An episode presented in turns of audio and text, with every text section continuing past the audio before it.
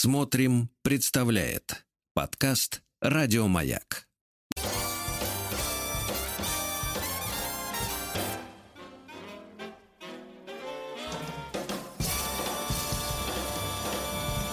Стилавин Тудей. Вторник. В тудей.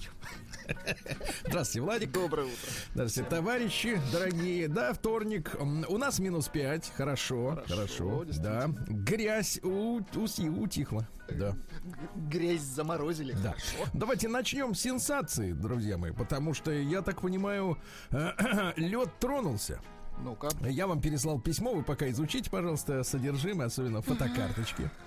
Так вот, э, друзья мои, э, некоторое время назад, кажется, на прошлой неделе, а может быть на позапрошлой, вы знаете, время так летит быстро, что уже не припомнишь, в каком году это было, но точно в этом. Так вот, э, мы с вами, нет, мы не торжествовали. Мы удивлялись, как э, в Петербурге мужчина выиграл, по крайней мере, суд первой инстанции, районный, э, отсудив у э, бывшей своей женщины, Да, да, да, да. да. вот денежку за подаренный ей автомобиль Лада Ларгус. Проблема была в том, что э, когда эту тему широко обсуждали, в том числе на моих ресурсах в интернете, например, телеграм-канал Стилавин Тудей, к сожалению, промелькнули такие фразы. Они были неоднократно от разных, э, так сказать, э, участников дискуссии повторены. А именно, фу, за Ларгус как будто значение имеет не сам факт сожительства с человеком, да, э, так сказать, э, ну, я бы не сказал за материальное вознаграждение, а просто, так сказать, при материальном п- вознаграждении, а, а вот, э, так сказать, а размер. То есть за Ларгус это как бы фи, а, например, за Порше, ой С я удовольствием. Натюрлих, как говорится, да-да, да. Вот, это, конечно, показывает некоторый моральный облик, да, вот, определенных слоев э, общества, для которых у нас заготовлены розги, да. Но лед тронулся в том смысле, что получил письмо от, э, сказать, нашего слушателя, Так. А, с такой новостью. И вы видите фотографические снимки. На фотографических снимках э, представлены э, фотографии, значит, во-первых, э, девушки, достаточно щекастой. Вот на одном из снимков она щекастая, хорошо накрашена. И знаешь, как вот э, девушки любят э, расчесывать э, волоски на прямой пробор. Каштановые красивые волосы, выкрашены дорогой краской. Э, И э, ногтиками своими, выкрашенными в черный маникюр, м, вот именно, знаешь, вот так вот рукой э, прядь волос поправляя мизинцем.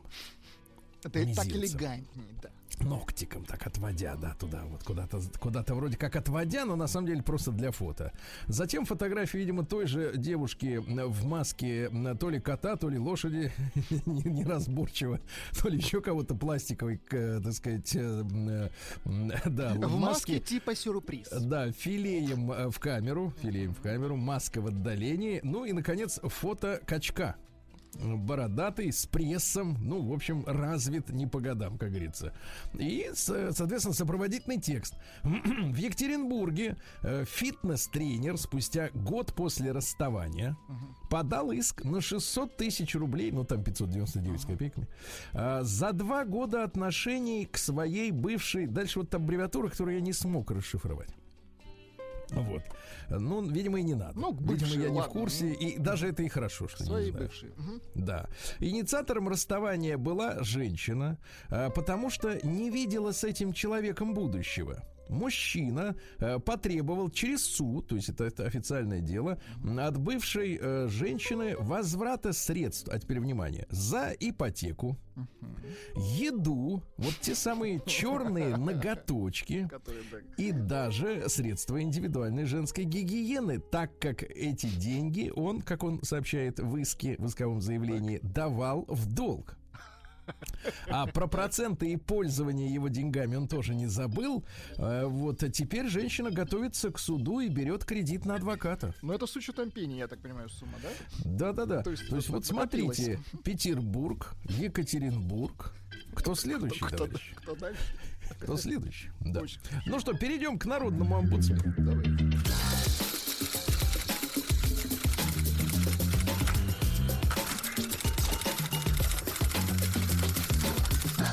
Приемная нос. Народный омбудсмен Сергунец. Что ж, друзья мои, у нас есть, э, как всегда, э, письма от вас. Я вас благодарю за активнейшее участие э, вот в нашей общественной жизни. Вот вы рассказываете о своей жизни, другие люди о своей, правильно? В этом и состоит суть общения. А мы получаем удовольствие. В этом суть. Не только удовольствие, но и чужой опыт. Да. Чтобы его не Несомненно, повторять. Сергей Валерьевич, Да. несомненно. Чтобы его не повторять. Потому что Конечно. умные учатся на чужих опытах. Вот. Да, значит, товарищи, э, есть у нас целая, я бы сказал так, золотая обойма авторов.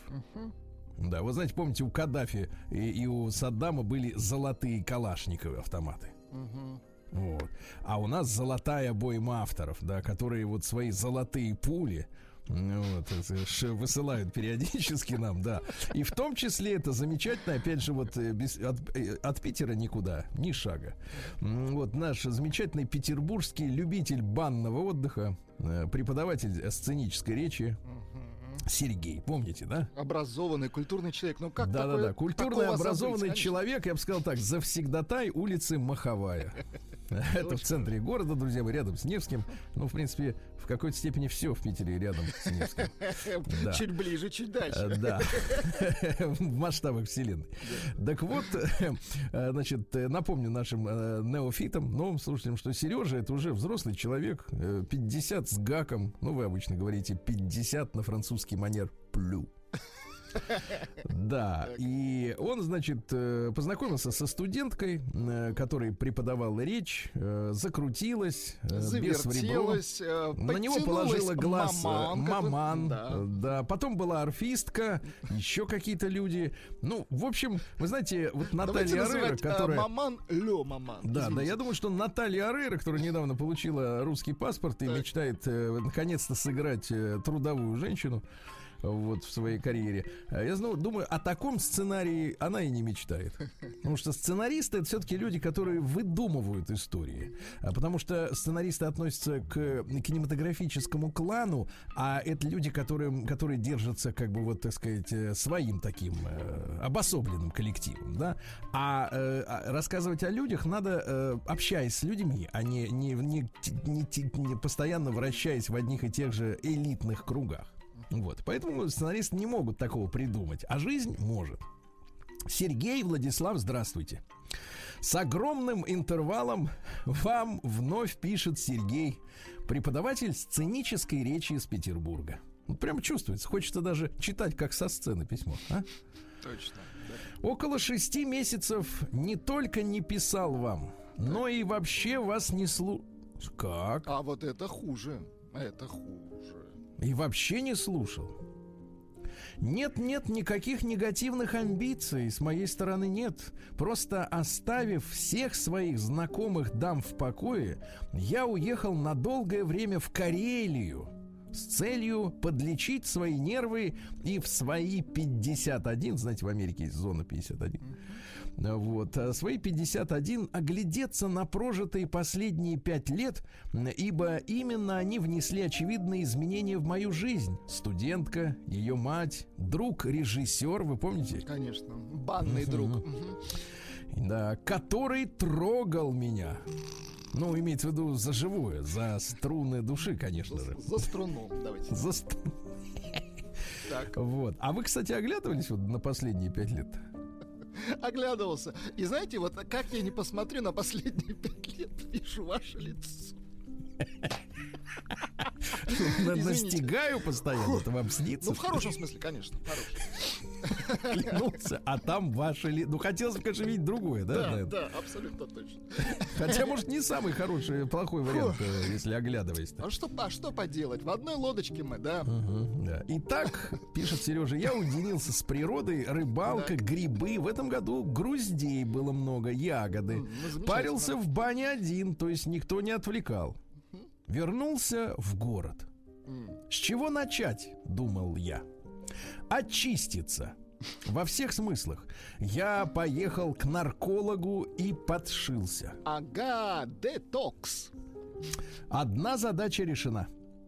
Даже генеральный директор через две недели заметил изменения в цвете моего лица. Подождите, он стал темненький и курчавенький.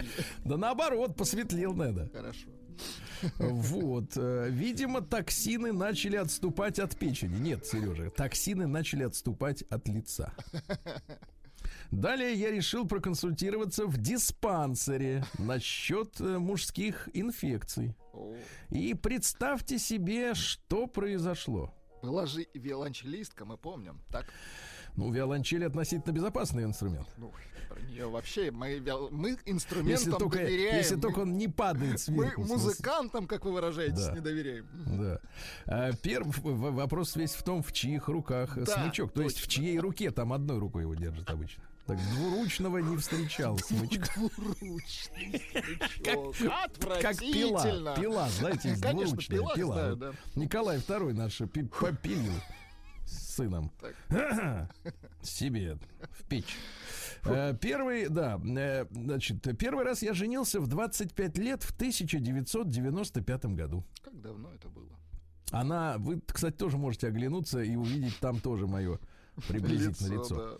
да. Она была врачом, недавно окончившей медицинский институт при больнице имени Мечникова. О, знакомые все места.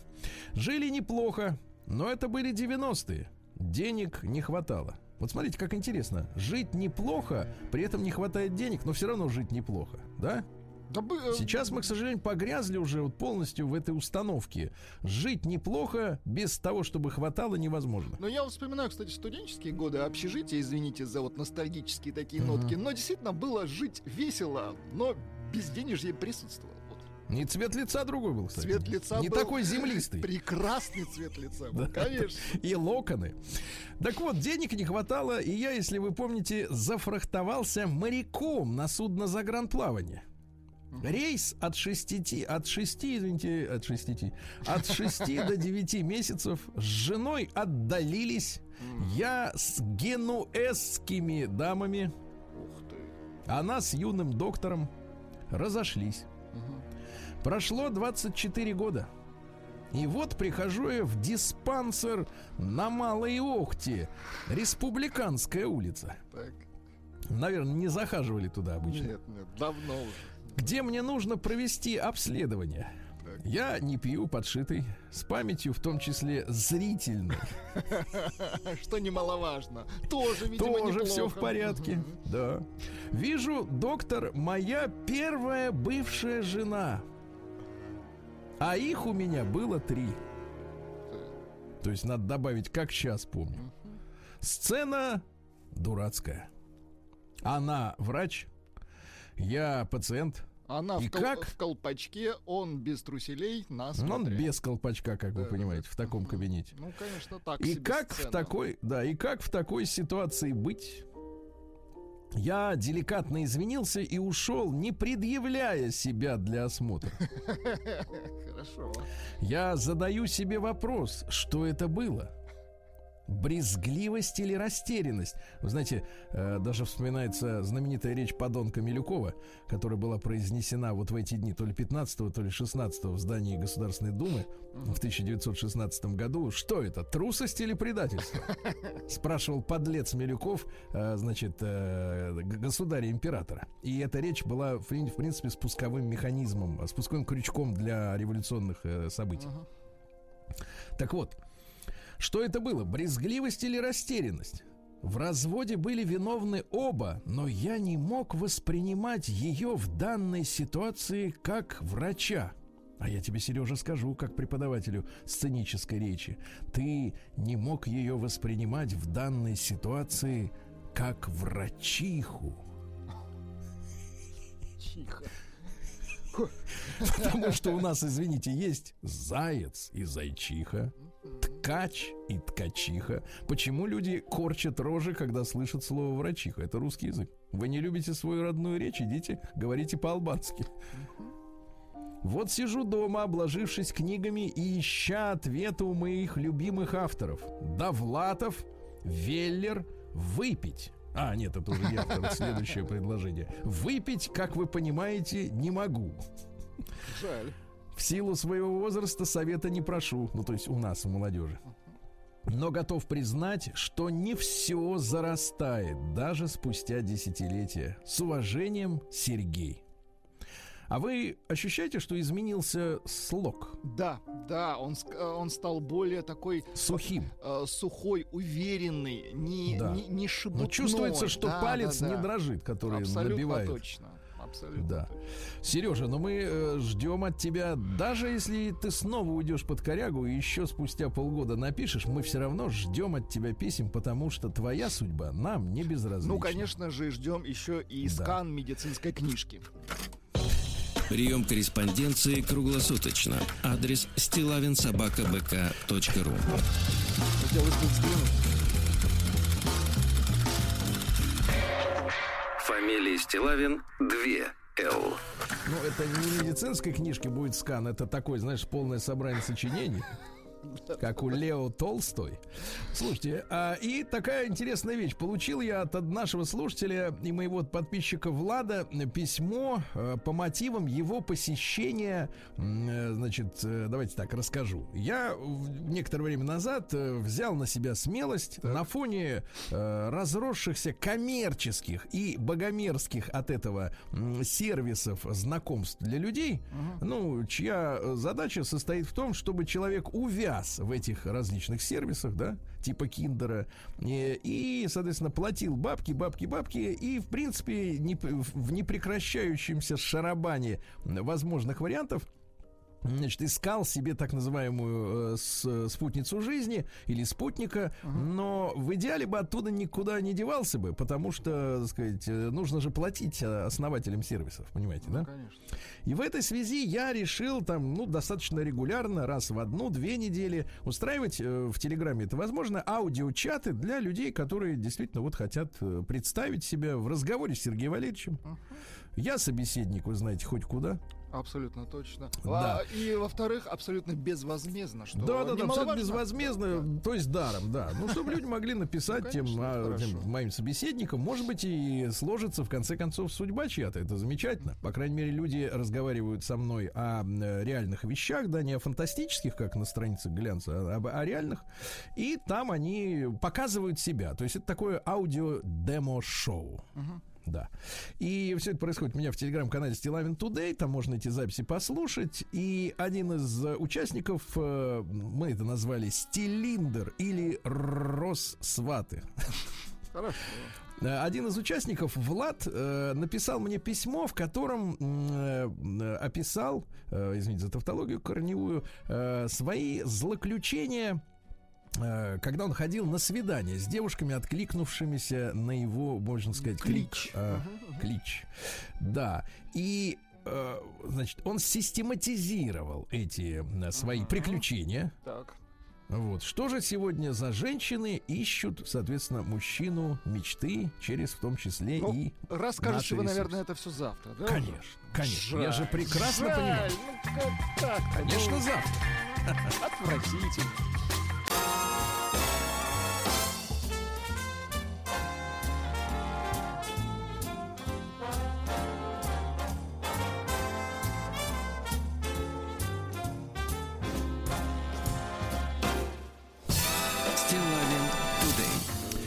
Владик, вы еще здесь или разминаетесь? У меня кроссовочки грязные были. Получилось. С диваном. Понимаю. Значит, ребят, сегодня у нас 16 ноября. Ну и давайте поздравим всех наших вот настоящих спортсменов. Не Давайте, те, которые об, конечно. об диван обжимаются. Об диван. Да, а вот российский день самбо сегодня. Ух ты. Всех товарищей Конечно, самбистов с праздником. Да, самооборона без оружия. Так расшифровывается самбо. И главное, что не силой берет самбист, а эм, работой мозга прежде И всего. Потому что ловкостью. он выстраивает такие комбинации приемов, да, чтобы, в принципе, обратить противника против него самого. Очень Запутывает хорошо. противника. Очень хорошо. Да, всероссий, то есть без мозгов никак. Не просто дал бубен и пошел дальше. А, Всероссийский день проектировщика сегодня. А, В Тверской области день капусты. А, В Белоруссии день белорусской куклы. Не модели, а куклы. Это Куклы. разные вещи. Международный день терпимости сегодня отмечается в мире, друзья мои, в 25 раз. А, вы знаете, э, всегда, э, в общем-то, э, сердце не принимало это слово и до сих пор не принимает, э, потому что, по моему глубокому убеждению, вместо терпимости у людей надо пробуждать уважение друг к другу. А уважение, оно зиждется на отсутствии страха и на понимании. Да? И на восхищении отчасти теми вещами, которые, так сказать, человек может сделать, а ты нет. А терпимость это что? Это терпеть. А терпение, оно как бы только в труде хорошо. Да, и Терпение, вспомним друг. крылатую фразу нашего дорогого «Хватит терпеть». Хватит. Да. День исландского языка. Извините, по-исландски фирих гефю. Так, а возможно, вот самое простое слово я нашел, кански. Канский это что? Это возможно. Возможно. Всемирный день рукоделия сегодня, да. Э, День стомированных пациентов. Ну, это когда после операции из человека трубка торчит. И оттуда, как бы так сказать, вот, да. Международный день борьбы с анорексией. Видимо, именно поэтому сегодня день фастфуда. Некоторым, может, и помогает. День нанизывания бисера. День под названием «Устройте вечеринку с вашим медведем». Неплохо. Мгм. Праздник суточного застолья, то есть не выходим, да. Ну и сегодня русский народный праздник. Анна Холодная в этот день наблюдали за погодой и говорили так: Анна без снега не жди хлеба. Ясно? Красиво Вот так. говорит. Было, было, было, но Да. ООО Матецкий представляет. Да. Ну что же, сегодня у нас э, в этот день, ну, в разные годы, в 1673 родился Александр Данилович Меншиков. Ну, помните, ближайший сподвижник Петра. Вот. э, торговал помо- пирожками. Помогал потом рубить головы очень хорошо. У него так рука вот хорошо к топору приросла. Да. А потом оказался расхитителем. Э, Ну, трудно, конечно, вот при таких-то э, объемах э, богатств э, что-то себе там не это, не откусить. не да. урвать. Есть Меньшиковский дворец, а сам он сгинул, вы понимаете, на выселках. Да. И все, позабыт, как говорится, позаброшен.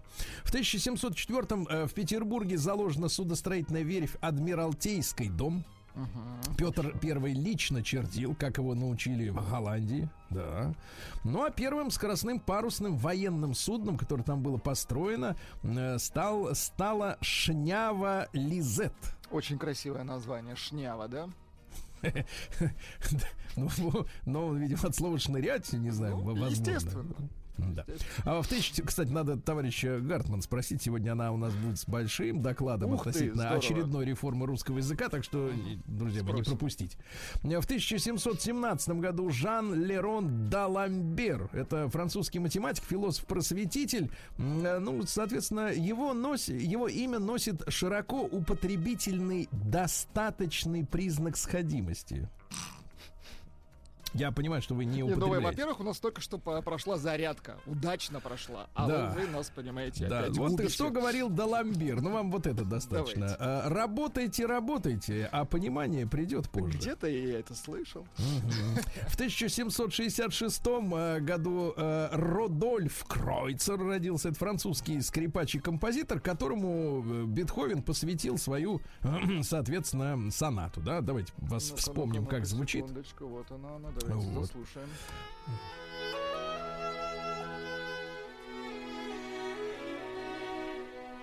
Да. Ну, говорят, при ну, первом славно. исполнении скрипачу Бриджтауэру, которому тогда, в общем-то, это произведение посвящалось, то есть это соната не Кройцерова, а Бриджтауэрова Понятно. Изначально. Приходилось заглядывать через плечо пианиста в ноты, потому что экземпляр был один. Через плечо пианиста. Через плечо. Но Неудобно. потом, э, но потом скрипач Бриджтауэр оскорбил женщину, которая нравилась э, э, композитору Бетховену. И он говорит, пошел вон отсюда, Ну и пес. переименовали. И перевел, говорит, я вот Кройцеру посвящу. Ну, чуть-чуть, дайте послушаем. чё.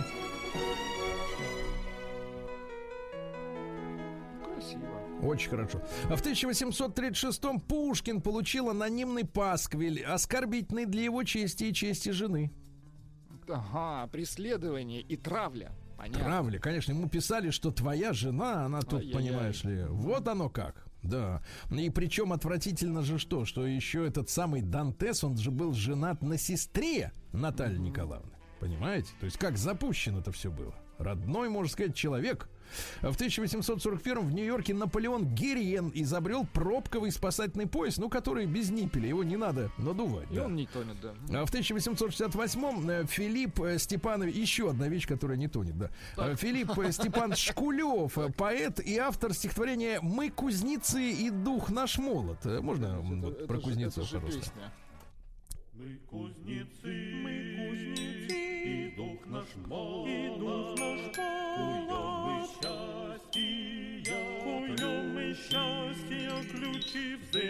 Куем мы счастье ключи. Неплохо. Сергей, куем в хорошем смысле, да. Да, да, да. В 1800 мечом, а, то есть топор, ой, этим молотом, вот.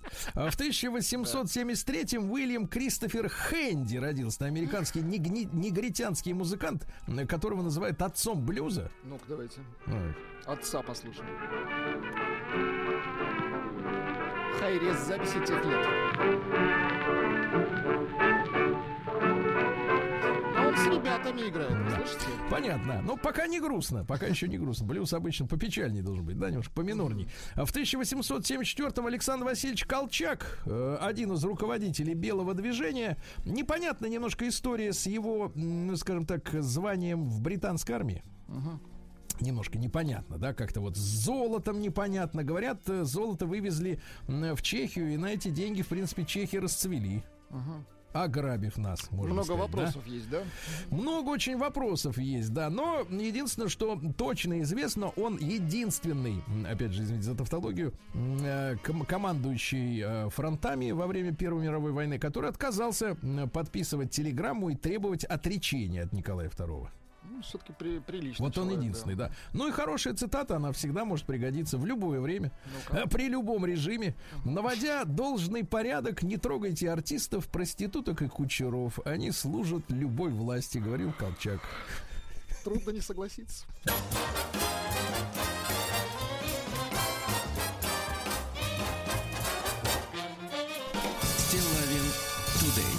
Ну в этот день в 1875-м доктор Уильям Арлингтон из Филадельфии придумал деревянный молоточек для насаживания золотых коронок на зубы.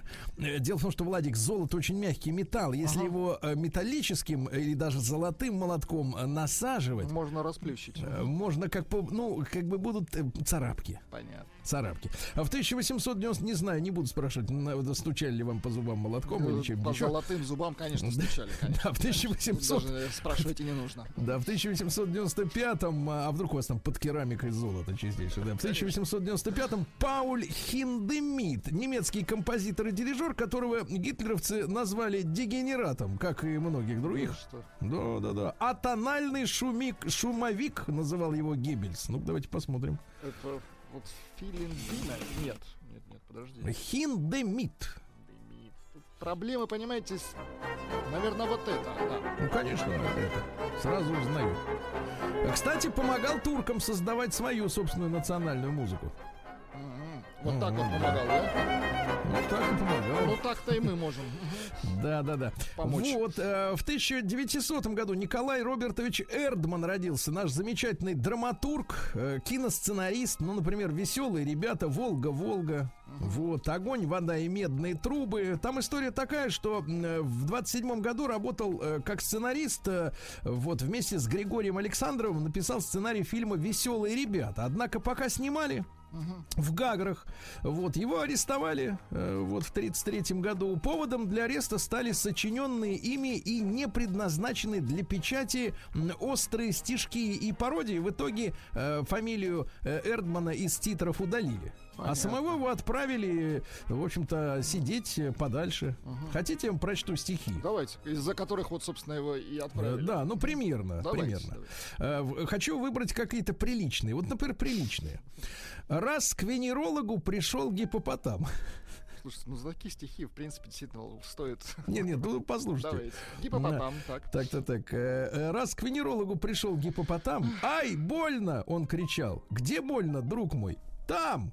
Мораль сей басни в том, что к незнакомым дамам ходить не нужно. И гипопотамам. И сел вот за такие стихи. Да, Прекрасно. а вот другой, например, Давайте. посмотрите. Э, Должны быть вежливы всегда мы, везде, читатель дорогой. Вот раз в трамвай вошли две дамы, одна беременней другой. В трамвае том сидел пижон и был их видом поражен. Беременность не звук пустой. И не теряя времени, он уступает место той, которая беременней. Поступок вежливой пижона стал украшением вагона. Читатель, помни это, знай, и также транспорт украшай. Или вот совсем короткое Давайте, для вас давайте, специально. давайте. Однажды ГПУ, э, ну, главное политическое управление, тоже КГБ, НКВД, все это. Однажды ГПУ пришло к Эзопу и взяло старика за... Понятно. Слушай, ну хорошо, что его посадили. Следующая, Я- я вот следующая самом деле строчка. на вот следующая строчка. Да, Владик. И да, взяла да, старика за... Да А вывод ясен. Не надо басен. Вот и не надо. Хорошо, что поехал Смотрю, работать. вы творческим людям относитесь с подозрением. Нет, да. это не творчество, это мерзость. Ах, вот так вот, да. Да, Я да, с да. вами совершенно не согласен. Совершенно. Понимаю. А в 1933 году установлены дипломатические отношения между Советским Союзом и Соединенными Штатами. Вот в 1938 вышел приказ номер 633 о развитии борьбы вольного стиля. То есть мы опять же, товарищи самбистов, с праздником поздравляем. Поздравляем. Да, да, да, да, да. А как не поздравить?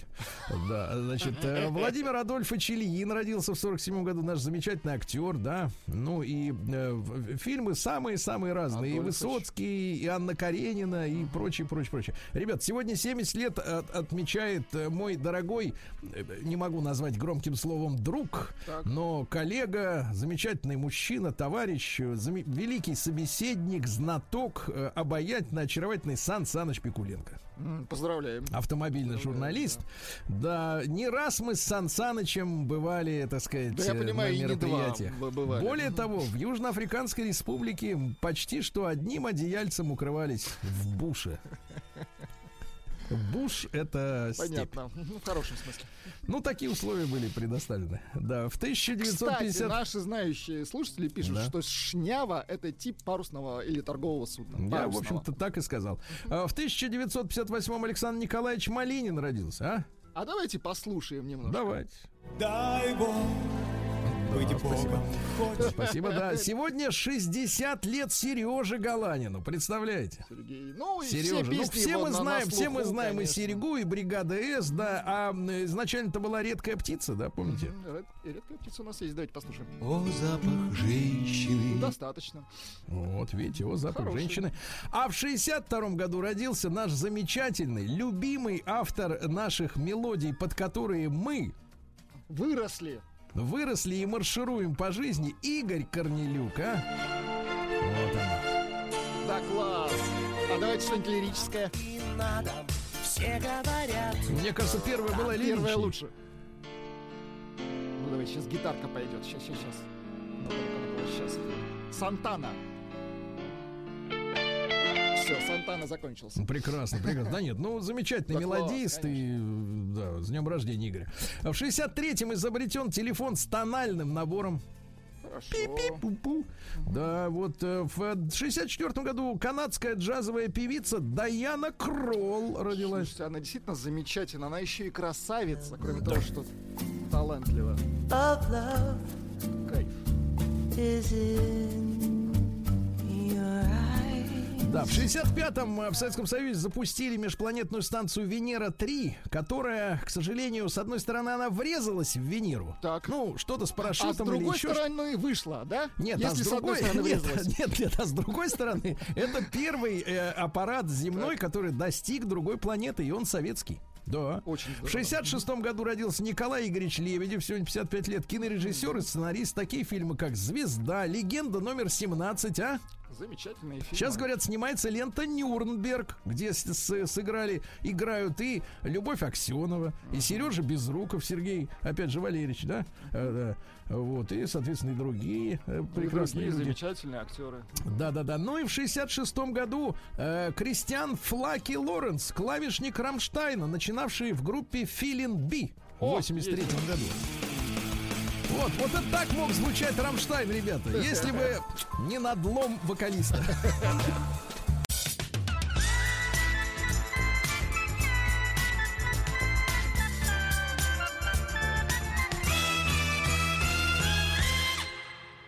Стилавин Тудей. Э, Тудей у нас, раз Ростудей, друзья мои, в Москве потеплеет до 0 градусов. Так. А, в, но, а вот в Нарьян-Маре, куда мы сейчас с вами отправимся, мысленно, всеми фибрами души, э, похолодание до минус 17, а пока что идет снег.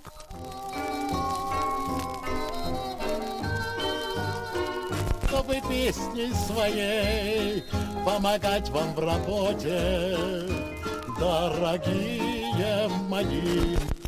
Дорогие мои, сделаем элегантно. Хорошо. А, Пенсионер, вот давайте, все-таки новости характеризуют регион, да? Э, Пенсионер в Нарьян-Маре сдал в Росгвардию ружье 1932 года, из которого он стрелял в детстве. Потом забыл на чердаке, на чердаке забыл и нашел и сразу сдал, сразу. Молодец. Жители э, Ненецкого автономного округа могут изучить ненецкий и коми языки. Хорошо. Очень хорошо, чтобы понимать культуру друг друга, это замечательно. Количество, а вот еще, еще более замечательная новость. Э, количество премиальных автомобилей в Ненецком автономном округе одно из самых низких по России. Менее 20 штук, вы представляете? Жаль. Да нет, наоборот, понимаете, Хорошо. наоборот. Вот вы сопоставьте новости э, криминальные и количество э, элитных автомобилей, а? 20 автомобилей. Кстати, ну, единственное, что, друзья мои, э, в связи с ценовыми, так сказать, извращениями, которые на рынке автомобилестроения сегодня происходят, да, э, когда цены за последний год взлетели безо всякого на то экономического обоснования, да, а исключительно в результате вот этих всех а, сбоев в логистике, да, А, вот, А, ну, что тоже, конечно, часть экономики. Э, Так вот, э, теперь даже и в, в недавнем прошлом вполне себе, можно сказать, демократические автомобили тянут на роскошь. Да. Да. Оленеводы Ненецкого автономного округа смогут получать субсидию при реализации оленятины без ограничений. Хорошо. Вот вы как говорите, оленятина или оленина? Ну, смотря что, если пища... Смотря, если рога, то оленина. Да, нет, понятно. если пища, то... Вот, на а этом если- стоп. А если человек, да. Да. Значит, размер субсидии 75 рублей за 1 килограмм. Так, Хорошо. дальше. Коренным малочисленным народам упростят оформление традиционного рыболовства. Замечательно. А, Ненецкий автономный округ вошел в число самых читающих регионов России. Представляешь? То есть вот автомобилей люкс-класса меньше, а читают больше. А? Замечательно. А в микрорайоне авиаторов на Ренмаре появится новая смотровая площадка, э, пешеходная зона, место для отдыха с беседкой, где можно посидеть вот сегодня в минус 17. Ну, переночевать можно. на Скамейками, случае, да, автомобильная стоянка. Но это к лету уже, к лету, да. В Нарьян-Маре будут судить закладчика за сбыт каннабиса, незнакомое слово, и отмывание денег. 15 лет лишения свободы грозит. Да. А, осужден местный житель за кражу 75 метров кабеля. Ну, самая малость, правильно? Ну вот, ну еще пару сообщений. За кражу 6 тысяч рублей со склада осудили жителя. Знаете, какая? 6 тысяч, да? Вот, ну и что? И такой и завершающая новость следующая. Жителя, э, так сказать, автономного округа будут судить за изготовление боеприпасов и хранение взрывчатых веществ. Не, ну, в принципе, тихий городок, все так. Все хорошо. Приличные люди. Абсолютно. Стилавин Тудей. Да. Ну а в целом-то что происходит в мире? А, давайте посмотрим э, на события, на людей. Россияне рассказали, какая прибавка к зарплате нужна для комфортной жизни. Вечная Дело в том, тема. что, Ну, Владик, давайте. большинству россиян, Так. 70%, не хватает зарплаты. Жаль. В принципе, вызывает удивление оставшиеся 30. Что с ними не так, да? Да-да-да. Как они развили в себе чувство удовлетворенности тем, что есть. Интересно, достаточно любопытно, да. А порядка 39% утверждает, что в месяц им необходимо дополнительно свыше 25 тысяч рублей. Ну и потолок уже, так сказать, не ограничен ничем приличным. А 33% говорит, что им хватит э, и двадцатки. Двадцатки, чтобы чувствовать себя уверенным. А еще четверть респондентов говорит, что вот десятка это то, что надо в месяц. Так что, когда у нас некоторые злые языки вот этим десятитысячным прибавкам из бюджета от президента смеялись, так вот э, над чем смеялись-то? Вот люди говорят, что им десятки как раз и не хватает. А вот те 30% ржали, которым все достаточно, понимаешь? Надо бы разобраться с ними, да? Вот и, не, надо их прищучить все. Треть преподавателей российских вузов хотят уйти э, к чертовой бабушке с работы из вуза. Как к чертовой бабушке. Не хотят работать в ВУЗе. Вот. э, И денег, говорит, не хватает, и уважения не хватает, и, в общем, удовлетворения не хватает. Удовлетворены только И, эти рук- и, наверное, десятки той, той самой не хватает, да? Удовлетворены только э, эти преподаватели с старшего звена.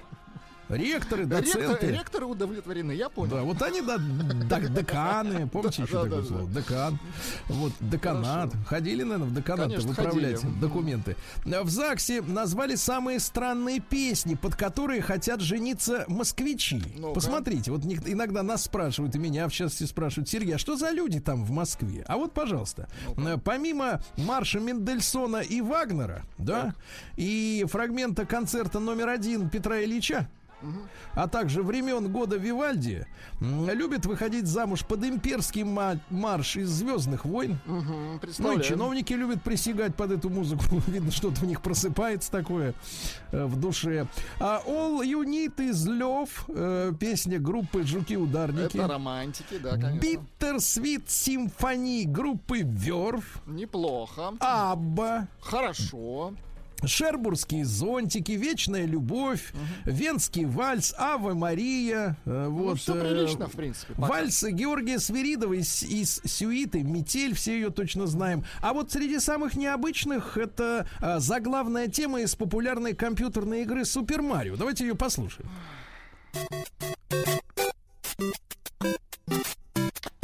Представляете, она в фате, а он во фраке. Чуть громче.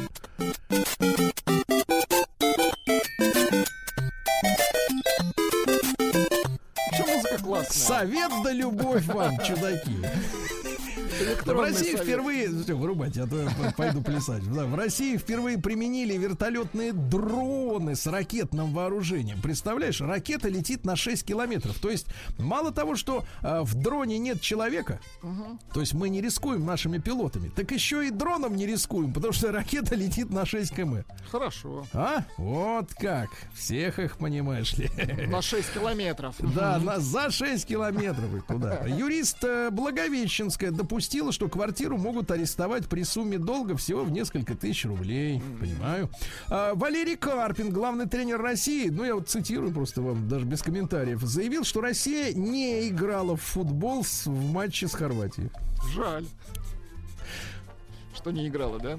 А ведь на, на поле вышли спортсмены. Следующий шаг отрицание выхода. Ну, ну, хватит да, я шу- шельмовать. я шучу, я шучу, я шучу. хватит, они Вообще расстроили. Нет, Валерия Карпина расстроили откровенно. Он говорит, э, каждый, говорит, мне божится, что будет смелым, а открываться навстречу мячу не желает, ты понимаешь? И еще и мяч не катился. Да, дождь пошел. да, еще и дождь, да. Россияне потратили 33 миллиарда на распродажи Алиэкспресс. Слушайте, А что покупали-то, интересно? слушайте, а бабки-то есть. 25 миллионов заказов было оформлено, представляете? Значит, покупали товары для дома и сада. Ну, к зиме самое то. Э, Товары для красоты и здоровья, ювелирные изделия, запчасти для машин, спортивная одежда, женская одежда. Женская. Владимир Путин стал главным героем видеоигры Half-Life 2. А Вот э, кадры с российским лидером, который купается в реке, стреляет из винтовки. Это разные сцены э, присутствуют. э, Хотя можно и из-под воды пальнуть. А, Кстати, в игре Путин стал администратором земли. Неплохо. Да, да, да. Раньше был Брин, а теперь Путин. Понятно. Вот все, рокировочка. А, Эксперты предсказали подорожание вин из Франции и Италии из-за затрат на тару, э, Логистику. европалеты, м, поддоны эти. Ну что, придется пить э, гешпанское. А, заморозку... Саманская, Сергей Валерьевич. Это, сам, это вообще не сходит со стола. Это понятно. Значит, я про иностранщину. Заморозку рыбы и мяса могут начать контролировать через спутники. Очень Хорошо. хорошо. Да. Министерство обороны подготовило список из 813 15 сведений, относящихся к служебной тайне. Но я так понимаю, список тоже нельзя публиковать, Конечно, он правильно? засекречен. Мгм. Ну, потому что иначе они станут не тайной. Конечно. Да, и они раскроются, и это как бы такая вот история, да. А, Семейный фотограф из США назвал признаки того, что брак обречен на развод. Она фотографировала молодоженов на свадьбе и выяснила две, два показателя. Запоминайте, девчонки, парни. Э, Первый показатель, перешерстите свои свадебные альбомчики и убедитесь. А Первый показатель это когда один из супругов делает больше трех семейных фотографий без нового партнера. Ага. С мамочкой, с папой, понятно. с, с котом там и так далее. Котом Второй признак это если подружки невесты или дружбаны, дружбаны жениха э, во время свадьбы не разговаривают про, про супруга или про супругу. То есть э, подсознательно считают выбор неправильным. В итоге с большой вероятностью точно разведутся. Дальше. General Motors перестанет оснащать массовые автомобили подогревом сидений. Нет, нет микрочипов, мерзните. А, Подогрев и вентиляция будет только в топовых комплектациях. Кроме того, со многих машин уходит подогрев рулевого колеса. Продавать будут в ОАО. Вот Да. А дальше а, мастер л- масонской ложи России выступил за принудительную вакцинацию в коллективах. Принудительное в коллективе. То есть Не один, только в один коллективе, держит, э, другой колет. Это называется принудительно. Нет, нет, принудительно это когда э, не выпустят. Дальше. А Бактерии в Антарктиде используют водород в качестве источника энергии. Неплохо, да. А актер Райан Рейнольдс, ну такой симпатичный, в боевиках снимается дурацких, бросил работу ради жены. У него красавица жена Блейк Лайвли. Она после пластической хирургии очень неплохо выглядит. А, Зачем-то бросил, чтобы позволить ей себя реализовать в производстве клипов. Вот с нашей точки зрения, наоборот, должен вкалывать за двоих, правильно, чтобы обеспечить э, Конечно. деньгами. А он Операция. бросил работу. Кто тебя обратно возьмет? Дальше. УАЗ отказался, Ульяновский автозавод, от модернизации и новых проектов. Никакого, говорят, русского Прада и модернизации буханки не будет. Будем делаем то, что будем делать то, что делаем уже 70 лет, и все. Ясно? На том стояли и стоим. Ну и да. пару сообщений. В Русской Православной Церкви не считают QR-коды печатью антихриста. Я, кстати, посмотрел в интернете, как выглядит печать антихриста совершенно по-другому. Там совсем другой, дру- другой код, конечно. Орнамент другой.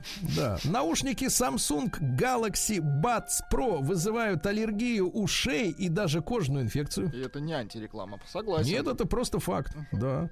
А в России предложили увеличить длительность отпуска и признать, например, что если вы вышли на работу в середине месяца э, в новой компании, то эти полмесяца раньше вам просто не зачитывали для отпускных, а теперь будут зачитывать как целый отработанный месяц, ясно? Хорошо. Ну и, наконец, давайте так. э, э, Сладость из Татарстана стала народным вкусом России номер один. Замечательный наш чак-чак номер один, ясно? Татар сладость. Замечательно.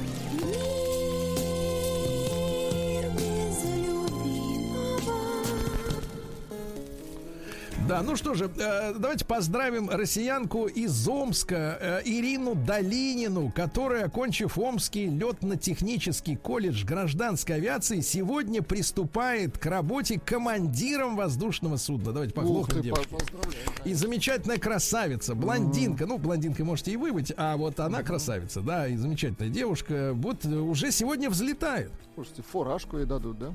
Здорово. Фуражку дали уже. Штурвал дадут. А в модель из... И вот какие у нас прекрасные женщины, а какие там? А, 30-летняя звезда ТикТока и Инстагра- Инстаграм Дэнни Бэнкс считает себя слишком сексуальной, чтобы встречаться с мужчинами, у которых обычные автомобили. У нее самой Lamborghini Урус, Урус. мгм. И э, Rolls-Royce Гхост. Вот такая не машина. вы говорите. Да, да, да. А женщина, э, где же это произошло все? Ну, конечно, там, за границей. Отказалась идти на свадьбу дочери из-за того, что она любит жениха. Отвратительно. Вот, бывает и так, да. А глава Центрального банка России Эльвира Набиулина э, заявила, что в увеличении инфляции есть и вина граждан России. Так, так, так, так, любопытно. Дело в том, Как что люди-то ну-ка. наши начинают меньше сберегать, больше тратить. Вон 33 э, ярда потратили на Алиэкспресс. На не пойми что, да? Вот именно. Ну и хорошее, давайте завершим хорошим сообщением. Э, В английском городе Сандерленд. Подождите, для хорошего сообщения у нас есть специальная музыка теперь. Да. Оу. Так. В английском городе Сандерленд собака Чарли породы Кокапу съела трусики стринги хозяйки. Слушайте, а подошла музыка. А особенно под породу Кокапу. Новости капитализма. Так, ну что у нас тут? Э, Барбадос открывает первое в мире посольство в метавселенной, чувачки. Это Барбадос, который послал королеву недавно, великобританскую, говорит, мы теперь сами. А теперь открывает метавселенная свое посольство. А Владимир Владимирович тут недавно сказал, что вы, товарищ, не заигрываете. Вы э, из реальности-то в метавселенной не перебираетесь. Черти что там, да. Слишком толстая свинья сломала трейлер и перекрыла движение на трассе в Америке. Везли на скотобойне. А, да, ученые выявили связь между добротой к окружающим и счастьем. Там эксперимент поставил, который выяснил, что если вы тратите полученные ни за что деньги на кого-то другого, Так, то чувствуете себя счастливым. хорошо. Не, неизвестно, если тратишь свои. Да. А украинец купил поддельные права и пожаловался в полицию, что в базе их нет. Да, неплохо. Прекрасно. А в США будут платить по 500 долларов за каждое сообщение об учителе расисте. А? О, Хорошо. Ж в месяц можно поднять тысяч сто, Немало. наверное. Да, Да. на расистах. Вот, полицейские в Англии изъяли 418 килограмм кокаина, спрятанного в луковых кольцах. Вы представляете, куда пихают? Вот, да. Отец э, из США шутки ради сдал ДНК-тест всей семьи и узнал, что один ребеночек-то не его. А? Вот, Хорошо. видишь? Хорошо. Пара из Англии, которая ни разу не встречалась в жизни, сыграла свадебку в Zoom и продолжает жить семьей через компьютер. Через Zoom. Прекрасно. Представляете, никто не мешает, не храпит, э, вот, не портит настроение, а формально замужем, а? Да Замечательно. класс. В Америке запустили авиарейсы для желающих заняться сексом в полете. 45 минут летает э, 72 тысячи рублей. Должны ну, если... уложиться, да, в 45 Да, да, да. Ну и давайте последнее. В Германии число нападений на банки за последние 30 лет упало на 95%. Вы представляете? А Жаль. в Испании Так. родителям родителям детей, которые больше года не ходят в школу, грозит тюряга. Вот так. С кондиционером.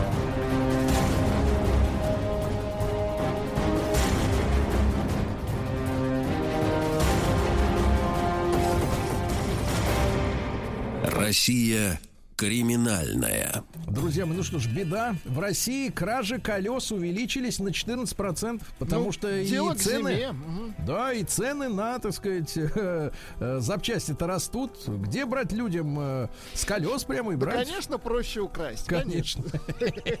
Надежнее, если размер подходит, да?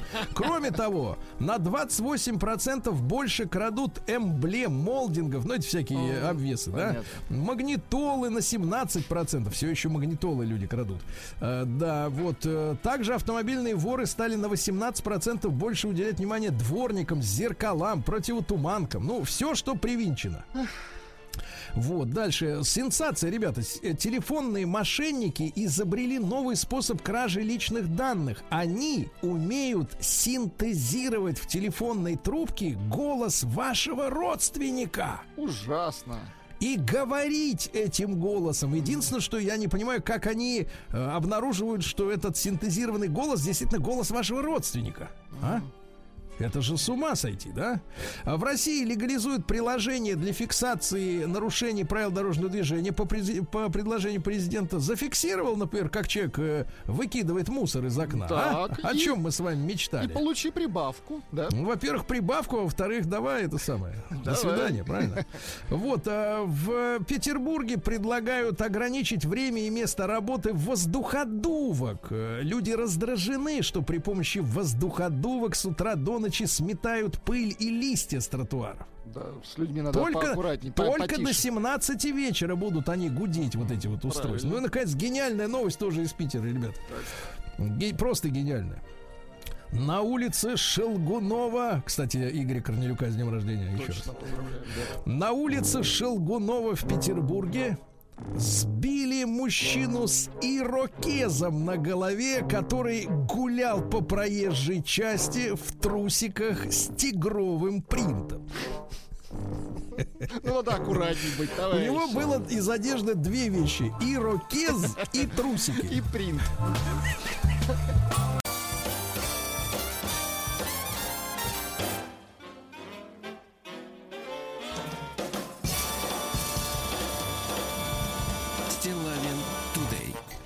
Друзья мои, ну что же, э, я сегодня рад за вас э, и за нас тоже, потому что у нас сегодня очень насыщенный эфир, и могу сразу сказать, что в следующем часе у нас э, ожидаемый большой разговор относительно реформы, очередной реформы, господи, стонет родная речь уже от этого русского языка, и наша любимая Татьяна Юрьевна Гартман. Очень хорошо. Вот, собственной персоной будет отвечать на все наши вопросы и, в частности, э, прокомментирует все эти реформаторские очередные предложения. Татьяну Юрьевну люблю. Вот, э, да. Но Ну, ответить и- ей придется. И придется за тех, кого мы не знаем. Знаешь, такая реформа, за, за реформой стоят какие-то неизвестные отцы, а вот отдуваться придется Гартман. Вот опять все на Гартман Тайное списали. общество, да. Да, да, да. А во-вторых, сегодня у нас э, э, продолжится эксперимент с видео брендятиной э, в, после 10 утра, то есть брендятина с видео, ребята. Это позволит не только увидеть сытые, э, сытую физиономию Владика, Так. это мелочь, на портале смотрим, а самое главное, э, Слайды. будет иллюстрированной, да, потому что вы сможете не только послушать, но и посмотреть, о чем, собственно говоря, Рустам Иванович в очередной раз говорит. Я намекну, ребята, что-то будет про женское белье. Представляю эти слайды. Да, ну а теперь давайте маленькую такую тему дня мы тоже сделаем, потому что в обсуждении с Татьяной Юрьевной вы тоже сможете, естественно, принимать участие, может, даже и звонки, до звонков дело дойдем, дойдет, потому что целый час мы с ней будем обсуждать э, перемены, так сказать, как обычно, к лучшему, куда они еще могут быть, да. Вот. А сейчас такая тема тоже для нашего с вами разговора. Владик, вы, пожалуйста, закажите у нашего э, сервисмена э, социологический опрос Так. на нашем портале, естественно, а элементарно, единичка, да, двойка нет. Это, в общем-то, универсальный ответ. А оттолкнемся мы вот от чего. И я хочу, так сказать, не- не- несколько моментов тут пояснить от себя лично. Э, Дело в том, что выступил э, Иосиф Пригожин. Мгм. Ну, не в первый раз. Не в первый раз. С Иосифом знаком лично, давно. Мужчина адекватный, с хорошим чувством юмора. Ну вот, э, да. И заявил он следующее в интервью журналистам. Э, Представителям шоу-бизнеса не нужно выделять финансовую помощь, ну, э, в, при, ну, в условиях таких кризисных, пандемийных условиях в том числе, поскольку в индустрии очень много лишних. Много лишних. Ах, какая фраза замечательная, красивая, сладкая, да? Ай, Журналюги вы должны вместе со сказать, мной ай, тут задача-то какая, а? Да, я не понимаю, говорит Иосиф, зачем спасать шоу-бизнес от банкротства. Как будет, так и будет. Много лишних людей в нашем так называемом шоу-бизнесе. Мне вообще такое понятие, как шоу-бизнес в последнее время набило оскомину. Все, кто не попадя, кто не имеет отношения ни к искусству, ни к культуре, называют себя частью шоу-бизнеса. Шоу есть, а бизнеса-то нет, объясняет э, продюсер. Вот, давайте-ка э, действительно э, э, короткий опрос запустим. Единичку э, на наш э, телеграм-портал, вы знаете его номер, прекрасно, плюс 7967 103 5533, отправьте, если вы согласны с Иосифом. Мгм. Пусть, так сказать, тонут э, слабейшие в шоу-бизнесе, правильно? Действительно, мно- давайте, много лишних, да. Мгм. Двойка, нет, не согласны, всем надо помогать. Пригодятся все. И торговцам колбасы, и авиакомпаниям, и нашим замечательным артистам тоже надо помогать. Давайте а, большой разговор тогда посвятим мы вашим сообщениям на тему э, А кто у нас лишний-то в шоу-бизнесе? Интересно, действительно. Давайте их отберем. Давайте, Давайте опять же, отберем. плюс 7967 103 5533. Кто на, в шоу-бизнесе лишний, да? Вот. э, ну и вообще, может быть, может Такое быть, и нет. сито, сито организуем. Давайте это будут туры, через которые должны пройти современные наши артисты. А кто не прошел, Да, уж, ну вы знаете, извините. ребят, я, я вот хотел к вам обратиться с небольшой такой не то чтобы речью, и не упаси, упаси Господь воззванием, но, э, вы знаете, все как-то вот, знаете, в жизни иногда складывается воедино. Вот вышла новость э, с интервью Иосифа Пригожина, он высказался, да, что много лишних в шоу-бизнесе. И практически одновременно с этим, э, с этим, с этим интервью, значит, в социальные сети, там, в телегу, ну, везде, где не попади, мне, опять же, накидали люди и ссылок, и файлов наприсылали. Вышла самая, самая настоящая американская мерзость. Я, честно говоря, думал, что, в принципе, мы, э, ну, как-то вот находимся тихо, спокойно в плане вот мерзости шоу-бизнеса, находимся как бы тихо, спокойно на дне. Сидим, так сказать, э, не шевелим ластами, значит, ждем, пока ждем отлива.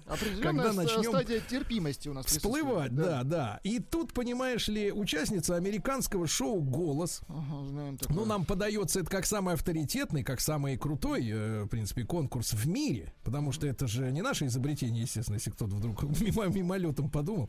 Это лицензия, это американское изобретение, вот. И одна из участниц этого уважаемого конкурса, как бы уважаемого, да, вот, э, на своем концерте э, и я думаю, что многие из вас это видели, сотворила самую наста... вот, вот самую первостепенную мерзость. Понимаете, когда она выволокла на сцену э, своего поклонника, уложила его на пол. И, значит, так сказать, э, давайте так, я как можно элегантнее Элегантнее, скажу. И давайте. э, справила свою, так сказать, на него. Да, и это не то, что слово омерзительно, но, понимаете, это на сцене происходило, чудовищно, представляете? Это, это про... Я, я не... Слушайте, я не ожидал, что такое, в принципе, ну, когда-нибудь увижу вот, вот в такой обстановке. Потому что... Потому что, Вы понимаете, имеете в виду в виде конкурса творческого, да? Вот в такой, в таком нет, виде. не, ну это уже был концерт, это понятно, не голос сам по себе, она просто участница этого мероприятия. Но, но настолько, понимаете, я вот смеюсь нервно, поверьте, нервно. То есть э, это вызывает ужас, это какая-то смех, как защитная реакция от шока. Реально, когда ты видишь, что на, на глазах у, там, ну я не знаю, сколько в зале людей, там не, не, не, не виден сам зал, ну, наверное, Сотни, наверное, тысячи этих самых поклонников, потому что, ну, финалисты э, конкурса «Голос» или просто участники, они же потом э, разъезжают с концертами по городам и весям, собирают денежки для продюсеров, поэтому я думаю, что зал-то большой. И, и, и вот эта, эта мразота, понимаешь ли, она вот творится при скоплении людей, ее снимают на эти телефоны, понятное дело, да, и она вся, она еще при этом поет, понимаете, они все в восторге. Визжат еще, да, она при это- этом это поет. Мужик, гранью. который лежит Вообще. под ней на этой сцене, он что-то там пытается отмахиваться, но там как бы уже не отмахнуться. Там нужно, и да, это, другое. и понимаешь, и ты, и я вот смотрю на это, и я понимаю, что это, ну как, и вот это вот, вот это вот шоу-бизнес, э, ведь мы же все понимаем, что э, наш шоу-бизнес и в любой другой стране мира, ну в последние там десятилетия берет пример именно с американской культуры развлечений. И что вот это, я понимаю, что Это это только пример. вершина айсберга или наоборот там низина его там нижний кончик придонный, но тем не менее это же э, вот эта картинка, да, и слова Пригожина, это иллюстрирует вот эту всеобщую ситуацию, понимаете, ребята, что э, в принципе очень многие ведь артисты, да, они, может быть, не, не стягивают с себя штаны, но вот ты смотришь там, э, слушаешь репертуар, или смотришь, как люди себя ведут, э, ну вот просто в медийной среде, будучи звездами, да, в кавычках или без кавычек, и ты понимаешь, что на тебя точно так же с экрана или со сцены брызжет, понимаете? То же самое, зловонное. Потому что а, омерзительно, когда люди, я об этом сегодня написал у себя там в соцсетях, а, омерзительно, когда люди, зарабатывая на нищих, на простых людях, а, в своих там инстаграмах, соцсетях демонстрируют какую-то люксовую жизнь, показывают, что все они на Порше, все они отдыхают на Мальдивах, все они живут в домах там с мрамором и так далее. И это так пошло, это даже не пошло, это омерзительно. И они таким образом вот говорят людям, вы быдло, а я за ваш счет живу классно, понимаете? И это омерзительно. Я, честно говоря, не понимаю, зачем они это, зачем они это делают, кто их, может быть, заставляет так себя вести. Потому что, э, ну, не, приве- не к ночи будет помянут. Читал тут, ну, в силу рабочих обязанностей производственных, э, надо же знать, что происходит в мире. Нельзя зашориваться и говорить, я телек не смотрю, я ничем не интересуюсь. Можно об этом не говорить, но в курсе-то надо быть. И читал интервью Шаляпина. Не того, который Другого. Три, три октавы, другой. Попроще, помоложе. Такой. Вот, и он э, прямо говорит журналистам, что а вы посмотрите, что у наших звезд, э, э, так сказать, дорогие квартиры, откуда они, так сказать, в центрах, так сказать, столиц, столицы, например. И прямо так вот в интервью журналистам говорит, что занимаются продажей себя. Занимаются продажей себя. А публике вот этой наивной рассказывают о том, что за- зарабатывают все это на, так сказать, от концертов. Понимаете, вот это ложь, вранье, вот это все, все это так отвратительно, мерзко пахнет. Вот примерно так, как мне кажется, вот этот духан стоял в этом концертном зале американском, понимаете? И в этом смысле я, конечно, с Пригожиным солидаризируюсь, потому что, э, ну, пропагандировать э, то, что вот зритель же, он не козел, не идиот, он же видит, что на сцене стоит обычный какой-то человек без выдающихся вокальных, э, художественных данных, да, без каких-то способностей, но при этом он ездит на Порше и носит золотые часы. И это развращает людей. Они смотрят на это и думают, елки зеленые, да на его месте мог быть я. Напью, когда напьешься будешь, да, как в фильме. Вот, понимаете, и это вызывает вот оторопь, понимаете, оторопь, и, и, и так сказать, ну, не сочтите, что это такое брюзжание какого-то старпера, но ведь всем же очевидно, что это гадость. Просто вот этот случай, да, с американской вот этой девкой, которая распоясалась уже до нельзя, но это как бы, ну, в, в прямом и переносном смысле последняя капля уже Ну, возмущения. это за гранью, понимаете? да, вообще Это всего. за грань. Да, то есть да, да. То есть бокал это- уже полон. Понимаете, уже переливается мы уже на дне, но тут, оказывается, есть второе оказывается, дно. туда еще можно утрамбовать еще, пару, так сказать, декалитров, да. Ну а что пишут люди? Пишут люди следующее. Из Санкт-Петербурга, вот из культурной столицы. Все, все лишние. Музыка закончилась в 90-х. Чуть дольше Так, прожил рок. Сейчас нет никого. Потому, потому и полезли вот эти с припевками прошлых хитов. А есть другое мнение, что на самом деле э, нужно старый шоу-бизнес сталкивать со скалы. Так. Чтобы появилось место для действительно талантливых людей, а не вот для вот этих выскочек. Вот так вот. Нет, погодите, вы что, на святой, на Иосифа, что ли, покушаете? Ну, вообще, да. Ну, это вот, э, некрасиво. Иван пишет, пусть себя Да. начнет, покажет пример, так сказать. Стас Михайлов лишний. А знаете, почему пишет человек? Лена, кстати, человек пишет из. Приморского края. Что за человек Лена? Да, потому что ему помогать не нужно, он сам пробьется. Понимаете? Понимаю. Вот. Так, и ну результаты. Давайте результаты следующие. опроса. 75% наших слушателей считают, что прав Иосиф. Вот. 75%. Вот такая история, ребята. Я, я, честно говоря, вот только одно могу добавить. Я с ужасом, с оторопью э, думаю о том, а какой будет следующий шаг вниз. Да, А что будет, а что вот может быть дальше, Да, вот после того, как уже вот было вот лучше не так. думать, Сергей. Понимаете? А, а жизненный опыт подсказывает, что остановки навсегда не бывает. И это вот это, это страшно и ужасно, друзья.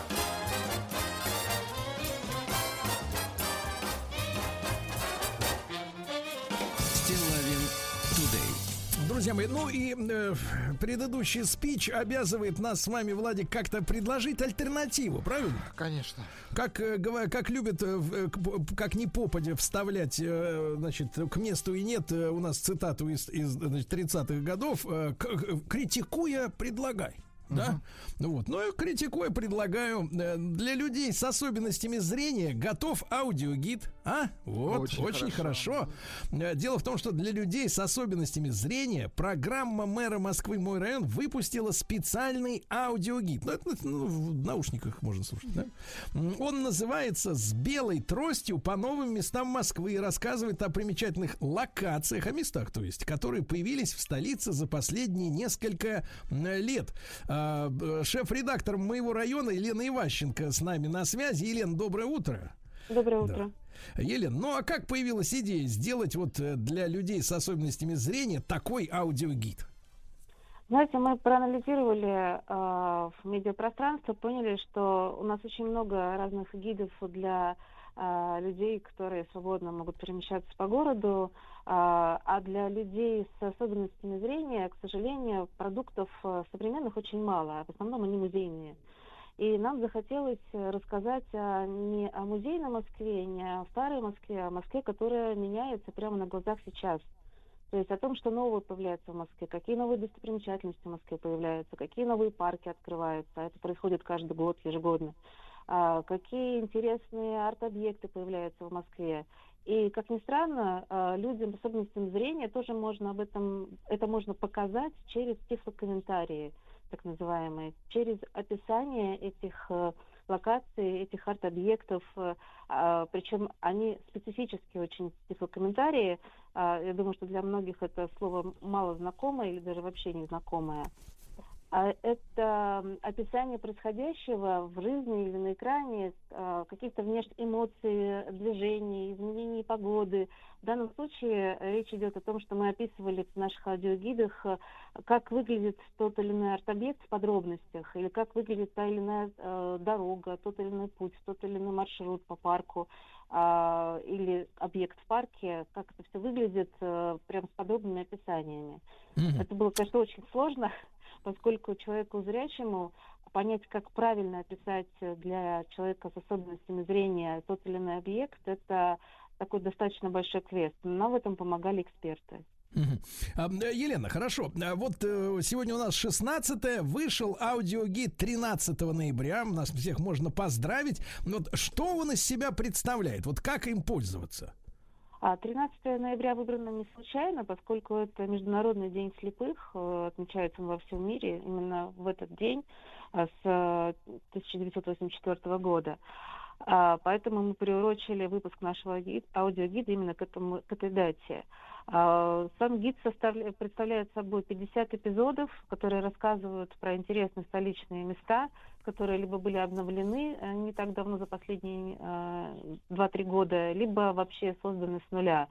То есть он включает в себя рассказы как про знаковые места, которые находятся в центре Москвы, например, там остров Балчук, недавно обновленный, ГЭС-2, который вот открывается в декабре, а, так и, например, Северный речной вокзал, который находится далеко за пределами центра Москвы, и э, набережная реки Цыганки, которая находится вообще в Новой Москве, Леонидовский променад, Парк Света. То есть э, мы взяли специально такие разные очень места в разных районах, э, в том числе удаленных от центра, в которых есть реально новые какие-то достопримечательности интересные, о которых можно рассказать и в которые можно пойти. И, ну и, соответственно, наши аудиогиды, конечно, это не полноценный гид прям по парку, но это, скажем, такой планер для последующей какой-то прогулки. То есть, Ирен, правильно я понимаю, что это аудиозапись для того, чтобы человек э, оказался на этом месте лично? И, или, или, или есть ли смысл ему там оказываться, если можно и так послушать эти описания? А, скорее, э, это такой, скажем, толчок для того, чтобы человеку было интересно туда попасть и погулять там. Но э, в наш, в каждом нашем аудио- аудиогиде есть мини-маршрут, по которому он может пройти полноценно и э, ну, то есть составить себе такую маленькую прогулку с помощью этого гида. Он компактный, но достаточно э, добротно сделан для того, чтобы можно было себе составить маршрут и пойти с этим гидом. Вы сказали, что там 50 объектов, да, уже описаны Да, профессионально. да, да, а а в, в- принципе, получается, если, например, человек захочет, ну, вот, э, с особенностями зрения, да, послушать э, эту увлекательную историю путешествия о Москве, он может это сделать и находясь и в другом городе, в принципе, да? Да, да, конечно, конечно. А, Все аудиогиды у нас выложены, доступны практически на всех мультимедийных площадках. Это Яндекс Музыка, Apple, Google подкасты, Spotify. А, Есть также выложены они на нашем, э, в нашем сообществе ВК. То есть э, любая платформа, сейчас на платформе Android она приспособлена полностью для людей с особенностями зрения, поэтому будет легко найти подкасты, аудио, и там наш гид. Э, Сколько стоит вот э, аудиогид для пользователей? Нисколько. Он бесплатный Бесплатно? абсолютно, конечно, конечно. Бесплатно. Ну и кому вы, замечательно, и кому вы доверили вот работу озвучания именно этого ауди- аудиогида? А, мы для этого пригласили актеров. У нас э, озвучкой занимались э, актеры театра и кино Ольга Ломоносова и Никита Тарасов. Мгм. Ну и как, э, как долго вот вы занимались этой записью непосредственно? Вообще, сколько времени на проект вы потратили? А, ну, мы, скажем так, у нас очень большое э, время заняло именно описание, написание текстов самих, поскольку а, здесь можно, нужно было учесть много нюансов, которые касаются описания для людей с особенностями зрения. а сама запись проекта заняла э, неделю. Неделю. Ну, друзья мои, я еще раз вам напомню, что э, проект называется «С белой тростью по новым местам Москвы». Это аудиогид для людей с особенностями зрения. Э, Как мы уже из разговора с Еленой Ващенко, шеф-редактором моего района, выяснили, что скачивать можно на различных площадках, в том числе даже на Spotify. Вот, все это абсолютно бесплатно. 50 объектов, которые можно загрузить э, себе в телефон и мысленно оказаться э, в том или ином районе Москвы. Ну, замечательное начинание. Елена, Елена Иващенко, благодарю за наш разговор. Спасибо большое. Еще раз напомню, проект с белой тростью по новым местам Москвы.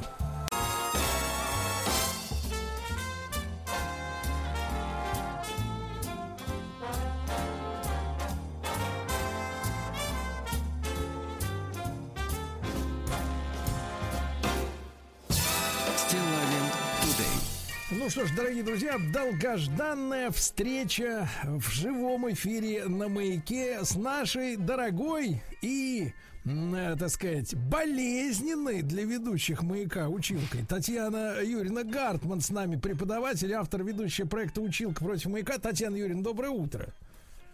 Доброе утро, здравствуйте, Сергей, здравствуйте, слушатели. Очень Слушайте, а голос рада. такой же, такой же, как и в записи, только чуть-чуть телефон. Татьяна Юрьевна, ну я скажу так, я соскучился по вам. Ой, как приятно. Соскучились? Я Ска- тоже. Скажите что-нибудь не то, Сергей. Да. Э, Татьяна Да, Юрьевна, кстати, вы очень редко стали уже попадать в мои выпуски. Я тоже начинаю уже скучать. Изворотливый стал, да? Натаскивается. Обуч... Это как, как говорят женщины сейчас про мужчин. Главное, чтобы мужчина был обучаемый. Вот, чтобы можно было Вообще мы да. так обычно про детей говорим. А вот, э, видите, дети, да, перешло на взрослых все это. Татьяна Юрьевна, ну, я с, с ужасом обнаружил э, в, давайте так, э, се- сегодняшняя у нас тема посвящена реформам русского языка. Ребят, и поскольку мы можем э, с Татьяной Юрьевной сейчас находиться в одном и том же э, времени, да, поэтому у нас есть возможность у Татьяны Юрьевны уточнить все, что вас волнует э, касательно произношения, написания, э, вот и так далее. Так что используйте эту возможность, если что-то наболело, есть вопросы к специалисту, используйте, пожалуйста, наш телеграм плюс 7967 103 5533. Можете уже составлять э, свои заявочки, да? Мы к ним обязательно сегодня с Татьяной Юрьевной обратимся. И вот я, значит, был в некотором шоке, когда узнал, что вышел 130-страничный документ, который посвящен, значит, э, сделан Министерством просвещения, то есть там некие уполномоченные люди сидят, уважаемые, да, Э, об- а посвящен этот документ обновлению правил русской орфографии. Авторы документа напоминают, что первый единый свод правописания появился в 1956 году. Э, С тех пор он обновлялся и дополнялся, но даже это не спасло орфографию от неточностей и от опущений. Их и хотят исправить в министерстве. И на 130, на 130 страницах уже исправили. Вот, но, видимо, работа еще кипит и продолжается. Татьяна Юрьевна, вот для вас известие об очередных переменах э, в правилах русского языка, в частности в орфографии, это вот всегда как трагедия, радость, вот шанс какой-то. Вот, да. Ну, знаете, ну, наверное, скорее радость. Хотя у меня, в общем-то, нейтральное отношение. Э, Ну, как жизнь идет, все развивается, все меняется, где-то что-то фиксируется. Это нормально. Но, конечно, э, в данном случае больше радости, потому что за 65 лет наш язык очень сильно изменился, и хорошо бы это зафиксировать, запротоколировать, так сказать, записать в документы. Ну, прежде всего он изменился, появилось огромное количество новых слов, и люди не знают, как их писать, и не понимают. И, конечно, они наслаждаются той свободой, что, а, раз не зафиксировано, значит, можно писать и говорить как угодно. И они этой свободой наслаждаются. Но все-таки орфография у нас э, должна быть как-то э, в в едином русле и э, должна руководствоваться едиными правилами. А то иначе будет бардак. Татьяна Юрьевна, э, ну, бардак дело такое наживное, но э, вопрос-то такой, а вас вот вас э, не смущает такая вот постановка вопроса, что э, мы сейчас ведь идем в основном по пути заимствования иностранных английских слов, да? Что, в принципе, выз- вызывает у меня э, э, изжогу уже давно. Именно поэтому в знак протеста против этих тенденций мы назвали новый сезон нашего шоу «Стилавин Today». Конечно, Ясно, мы что пусть- озаглавили его так. Пусть звучит, мы возглавили этот, эту срамоту, да. Это движение. И, а, Ну и- правильно, и- нужно ее возглавить.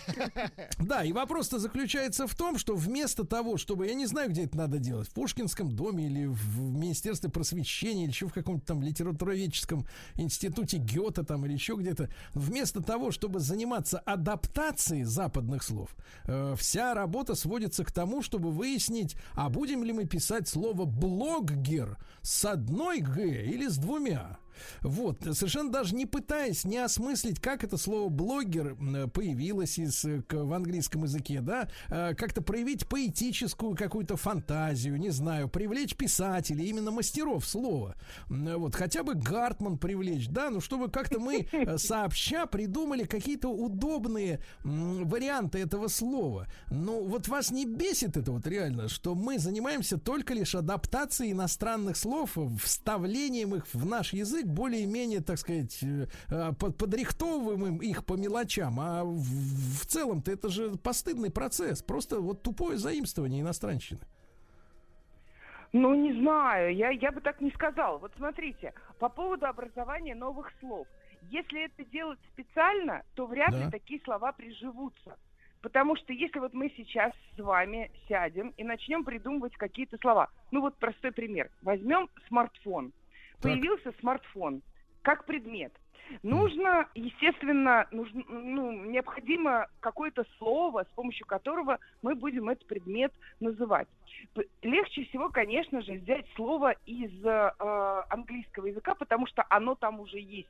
Потому что там раньше появился смартфон, и сразу же для него каким-то образом появилось в английском языке это слово. Не Ну, каким-то образом, а переведем- мы же понимаем, каким, да? Смарт это умный, Да. а фон телефон. Да, да. И давайте умнозвук назовем смартфон в России. Давайте.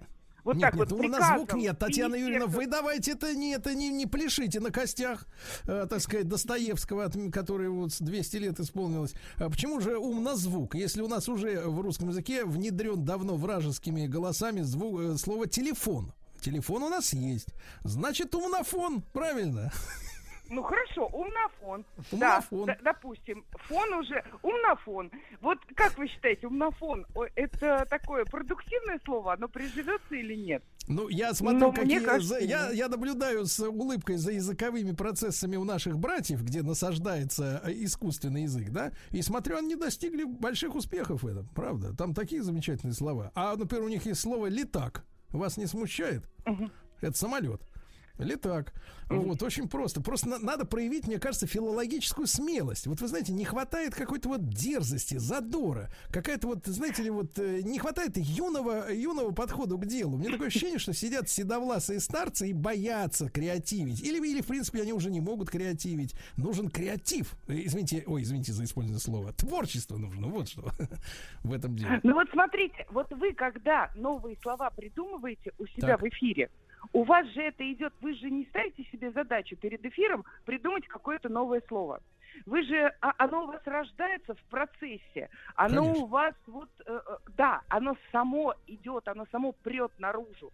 И э, в языке всегда так. То, что само прет, оно логичное получается, оно получается естественное, и оно приживается. А вот если мы начнем специально что-то для языка придумывать для всех людей, вот оно не приживется, это точно. Давайте возьмем феминитивы, те же феминитивы. Ну, плохо они приживаются. Плохо Да. приживаются. Почему? А вот Потому врачиха их хорошо специально прижилась. Врачиха, это правильно? Врачиха хорошо прижилась Врачиха. зато. Я имею в виду, я имею в виду современные феминитивы с суффиксом «к». Такие Ну да. как блогерка, авторка. Понятно, что какие-то феминитивы уже давно появились в языке, и они прижились. Даже там учительница, например.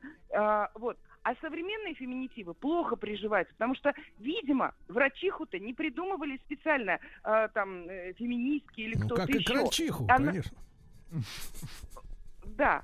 А феминитивы-то, приду... ну, э, есть спе- специальные там люди, девушки, у, у которых есть собственная философия, собственная политика, и они э, вот таким образом предлагают, генерируют вот эти слова и вбрасывают их в общество. Нет, ну, а э, они ведь э, Татьяна Юрьевна. Татьяна, в- э, нет, в случае с блогеркой-то все понятно. Они просто не тот суффикс выбрали для э, оженс- оженствления вот этих, от этих э, нормальных слов. А, потому что блогерка это сразу, ну согласитесь, какой-то оттенок уменьшительности. То есть есть некий блогер такой большой, а есть блогерка какой-то, это лилипут такой, модель 1 к 43, как Ну вот видите, да? опять же, у всех по-разному ассоциация на тот же суффикс «к». Для кого-то это уменьшительный э, суффикс, а для кого-то это, например, э, суффикс, который несет негативный, отте- э, негативный оттенок. Например, Ирка, Ленка, э, Сережка и так далее. Ну, мы Понимаете? То согласились, есть мы это- сошлись на том, что мы используем слово сергунец. Оно как бы всех устраивает, да. Ну, это Вот.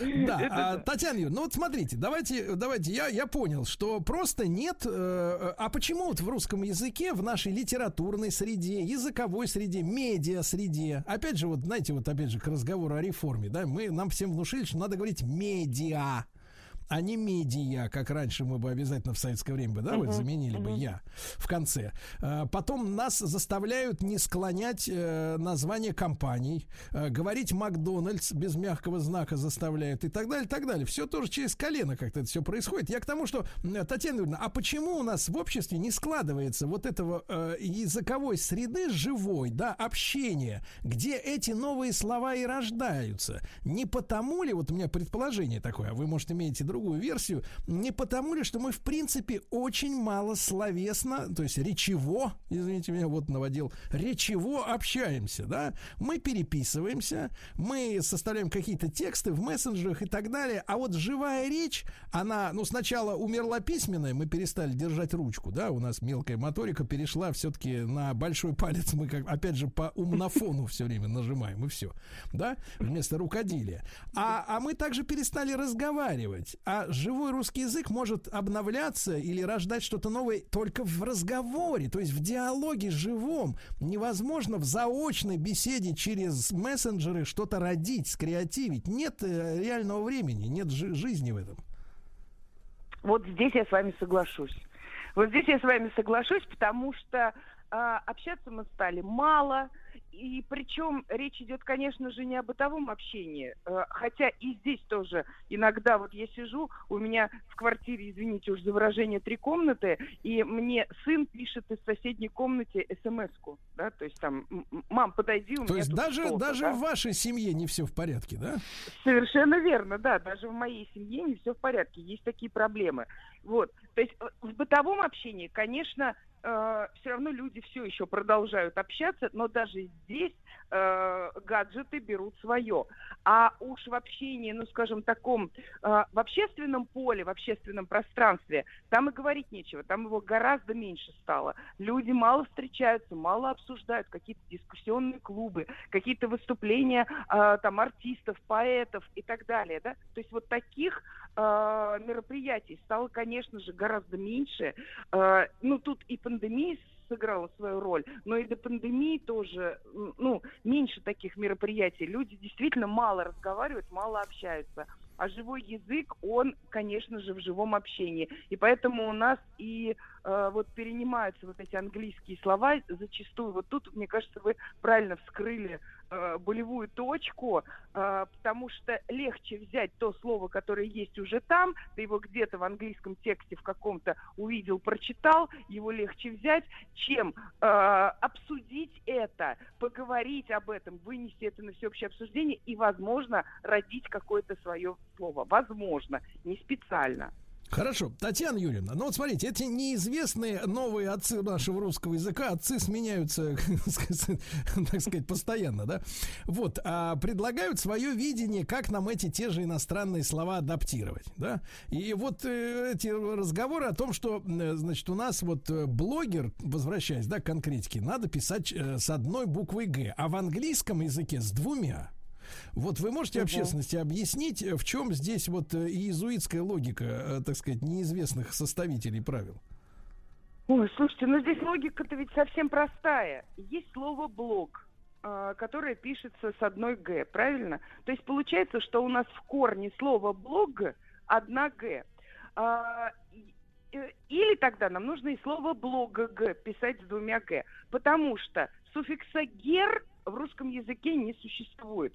Суффикса «гер» для образования человека, который, ну, как бы, э, чем-то занимается, да? То есть у нас там есть интервьюер, э, там, стажер и так далее. И там э, у нас везде суффикс «ер», который как раз образует вот этого человека, который этим занимается. Вот. И получается, что либо у нас корень блога «г», либо у нас суффикс новый появляется в языке гер, какого, как, которого не существовало до этого. Ну и вроде как бы решили, что не нужен нам этот новый суффикс гер, и э, в слове блогер все-таки корень с одной г, блог, поэтому, собственно, и решили, что правописание будет с одной г. То есть это такая адаптация в языке с учетом ресурсов нашего языка, наших суффиксов, наших корней и так далее. То есть, мне кажется, здесь вот э, очень простая логика. Ну, корни-то как раз, корни-то как раз не наши, да, то есть они тырят, э, распиливают Да, иностранное да, слово на части и по частям а- а тащат суффикс сюда его, да? наш. Да, Понятно. да. То есть Корень иде- а суффикс уже наш. Я это слышал, да, идеи ваши, деньги наши, или наоборот, да, я понимаю. Татьяна Юрьевна, так вы знакомились вот с этими новыми правилами, да, которые Да, там, э, конечно. э, Я их вот, э, пробежала, почитала, пока еще не очень подробно, потому что это еще все-таки проект. А Так. когда это уже будет принято, конечно, буду изучать более подробно, но сейчас тоже ознакомилась, это называется. Татьяна Вот. Ну как-то Мгм. вот сердце в каком-то момент отлегло. Вы чувствуете, что эти правила, они были в какой-то степени новые, ну, этот проект, насущным, то есть необходимым, или это такое чиновничье творчество? Да нет, я бы не сказала. Это, понимаете, ну вообще вот начнем с того, что вот эти правила, это не страшно. Они э, как бы просто фиксируют то, что уже есть в языке, То есть это то, что капитуляция. появилось за- Э, Да нет, ну вот это появилось, и надо это описать, надо Так. это объяснить, надо решить, как мы будем этим пользоваться. Вот и все. Мы же уже пользуемся, а тут Мгм. просто будем пользоваться в соответствии с определенными правилами. Ну вот э, все приводят примеры, я тоже его приведу. Было, э, значит, э, в старых правилах всего лишь три слова писали букву «э» в корне иностранных слов, э, заимствованных слов, пер, сэр и э, там э, Мэ- мэр, мэр. да? О, нет, Так. Да, да, мэр, пер, сэр. Вот. Сейчас сюда добавились в этот список еще другие слова, такие как там э, рэп, рэкет, э, там мэтр и так далее, да? То есть добавились еще какие-то слова, которые действительно пришли за эти 65 лет в русский язык, и действительно их нужно, э, ну, как бы добавлять в какие-то списки. Вот эти слова добавились в этот список с «э» в корне. Вот. То есть потом, например, появились слова с там первой частью «блиц». Э, и э, тоже для них Ну, определились знакомое нормы, слово блицкрик, да, вы имеете в виду? Ну, блиц-турнир, скорее, я имею в виду. Вот, то есть есть отдельное слово блиц, а есть оно в составе ну, сложного слова. Вот как писать эти слова с блиц, э, с первой частью. Потом появилось модное слово современное. Кстати, до конца не очень понимаю, что оно обозначает. Это Так. слово постирония. Слышали такое? Постерония? Постенор Постерония. помню. а вот Посторонняя пос- судьбы, конечно, фильм такой есть. Нет. Есть ирония, а есть постирония. Вот Мгм. я не совсем понимаю, чем отличаются друг от друга эти понятия, но вот появилось это слово в новых правилах, вот в этом Мгм. проекте постирония, и, э, ну, то есть а- а, ну, там определено, как его писать. То есть писать его нужно слитно, и после э, вот этой первой части пост должна идти буква «и», а не «ы», как в некоторых словах тоже у нас идет, да, то есть после приставок идет и «и», и меняется на «ы». То есть вот э, И при этом, и при этом они не хотят использовать апостроф, то есть запятую сверху, для того, чтобы читателю было проще это прочесть, вот эту абракадабру, смысловую и э, начертательную, да, с двух сторон. Ну да, потому что, ну, во- во-первых, э, классическая норма э, настаивает на том, чтобы говорить апостроф, а не апостроф. Это я уж так.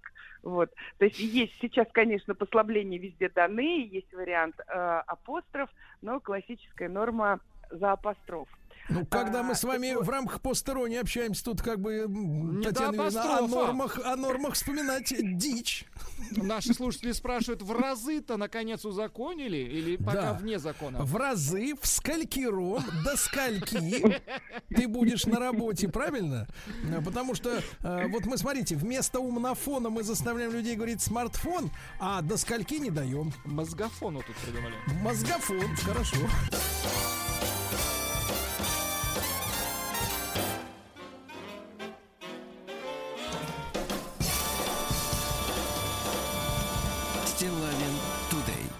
Ж, друзья мои, 130 страниц убористого текста. Э, Готовится очередная реформа русской орфографии. Можем констатировать, э, что идет капитуляция перед английским языком. Нет э, языковой среды. Люди не общаются э, языком э, в хорошем смысле. Вот. Не общаются, не труд друг с другом, так сказать, за жизнь, за язык русский наш. друг с другом, И поэтому, поэтому, э, соответственно, не рождаются неологизмы, новые слова на основе иностранных понятий, терминов, предметов.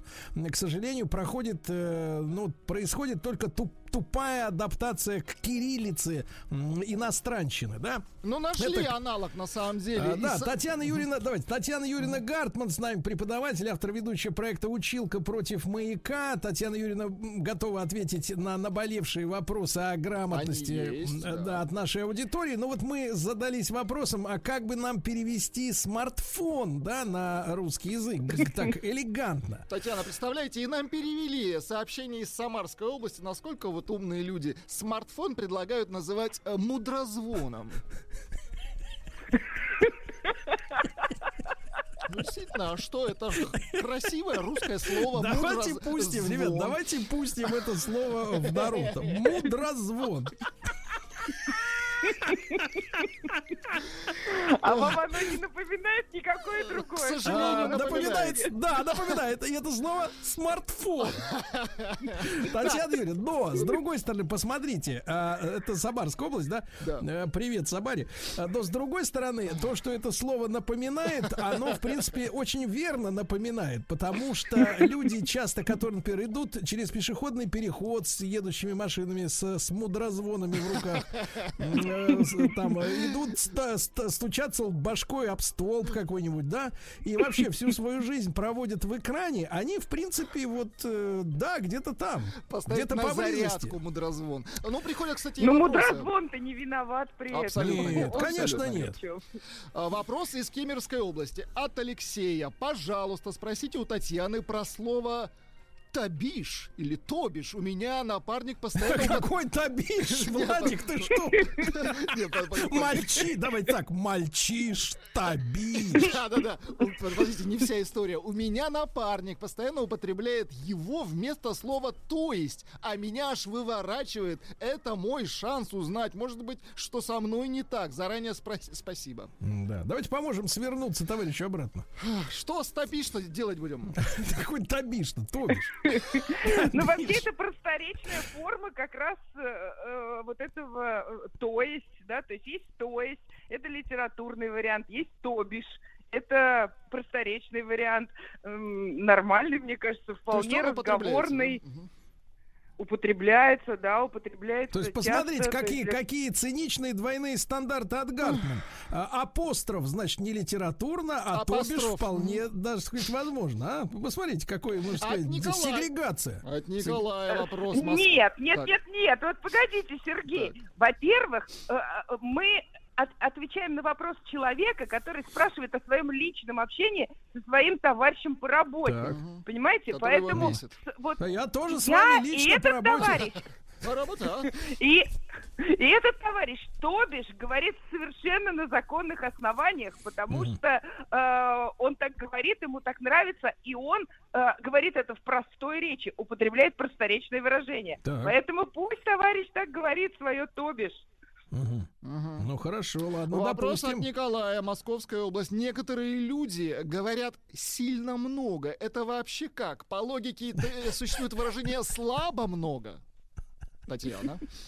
Ну, смотрите, в русском языке есть такое явление плеоназм, которое э, Как- как? Ну, означает, означает дублирование смысла. А, так. такое масло масляное, но именно со смысловой точки зрения. А, то есть, например, шутка юмора. Вот Мгм. э, классический плеоназ, но он, плеоназ, но он шуточный. Он специально придуман, ну, для, так сказать, для смеха, для веселья, а, для шутки юмора. А вот в данном случае это плеоназм тоже смысловой идет, э, э, то есть смысловое дублирование. Ам, он, конечно, э, ну, то есть так лучше не говорить. Э, э, Лучше не говорить, Сильно мгм. много, да, очень много. У нас есть, для усиления у нас есть прекрасное наречие «очень», а сильно много это, конечно, Не м, туда. не совсем Если грамотно, вам не совсем очень корректно. мало, то говорите очень-очень много. Вопрос из культурной столицы. Вопрос, внимание, вопрос. А, Выражение «имеет место быть» или все-таки имеет место? Как правильно? имеет место, все-таки считается литературной нормой, имеет место быть, это тоже переизбыток вот этого смысла. А, ну, лучше говорить имеет место. Мгм. Имеет место. Так. Ну, то есть здесь э, это просто, это тоже, ну, знаете, такое модное выражение, которое, э, ну, людям нравится почему-то произносить, почему-то им кажется это более убедительным, хотя на самом деле здесь быть не должно быть. А Быть, быть не должно. Быть не должно. Да. Так, Татьяна Юрьевна, ну вот смотрите, а э, вы нашли что-то вот в этих, э, пробежавшись по новым предложениям, да, по изменению Мгм. правил русского языка, что-то касаемо, касающееся пунктуации? То есть вот... Ну, честно говоря, я в пунктуацию особо сильно не, по- не погружалась, потому что э, мне кажется, там-то как раз наименьшее количество нововведений мы Мгм. можно ждать Хорошо. от этого раздела. Хорошо. Вот. А все-таки орфография, она будет более такой продуктивной Да. работой. Татьяна Юрьевна, вот этом- смотрите, у нас, у Мгм. нас замечательная ситуация, замечательная грамотная публика, да, литературно одаренная, как мы поняли, по крайней мере, в Самаре точно. Э, Вот э, какое еще слово предло- предложите нам перевести? Может быть, вот коллективным э, трудом мы концу эфира и э, получим еще один шедевр. Э, Вот кроме смартфона, что у вас... э, Нет, так говорите теперь, кроме мудрозвона, какие еще слова можно перевести? Ну да, мудрозвон уже можно считать Ну, конечно, зафиксировано. это, это победа, однозначно. Ну да. Это очень, очень хорошее слово. Ну, вот смотрите, а, давайте возьмем слово. Вот меня интересуют слова, прежде всего, которые касаются, ну, каких-то э, соцсетей. Например, директ, сторис в Инстаграме. мгм. А, вот э, их как? Э, Что с ними будет? Лайкнуть, л- лайк, лайкнуть, твит, твитнуть. Кстати, по поводу Google лайкнуть, гуглить. извините, что перебиваю, э, есть нравка, вот тут предлагают наши слушатели. Нравка, не лайк, а нравка. Ну, я думаю, что это... Нравка. Да-да-да. Ага. А если ты поставил нравку, то ты что сделал?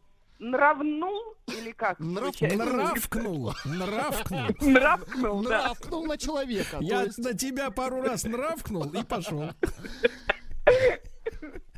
Прекрасно. Так, Видите, а сразу другой смысл, потому что в слове лайк нет вот этих звонких согласных, да, таких мужских, таких мускулинных, а нравкнул. Вот прям вот, понимаете, что в Со принципе всей за нр- серьезностью. вот. Да. Один нравк.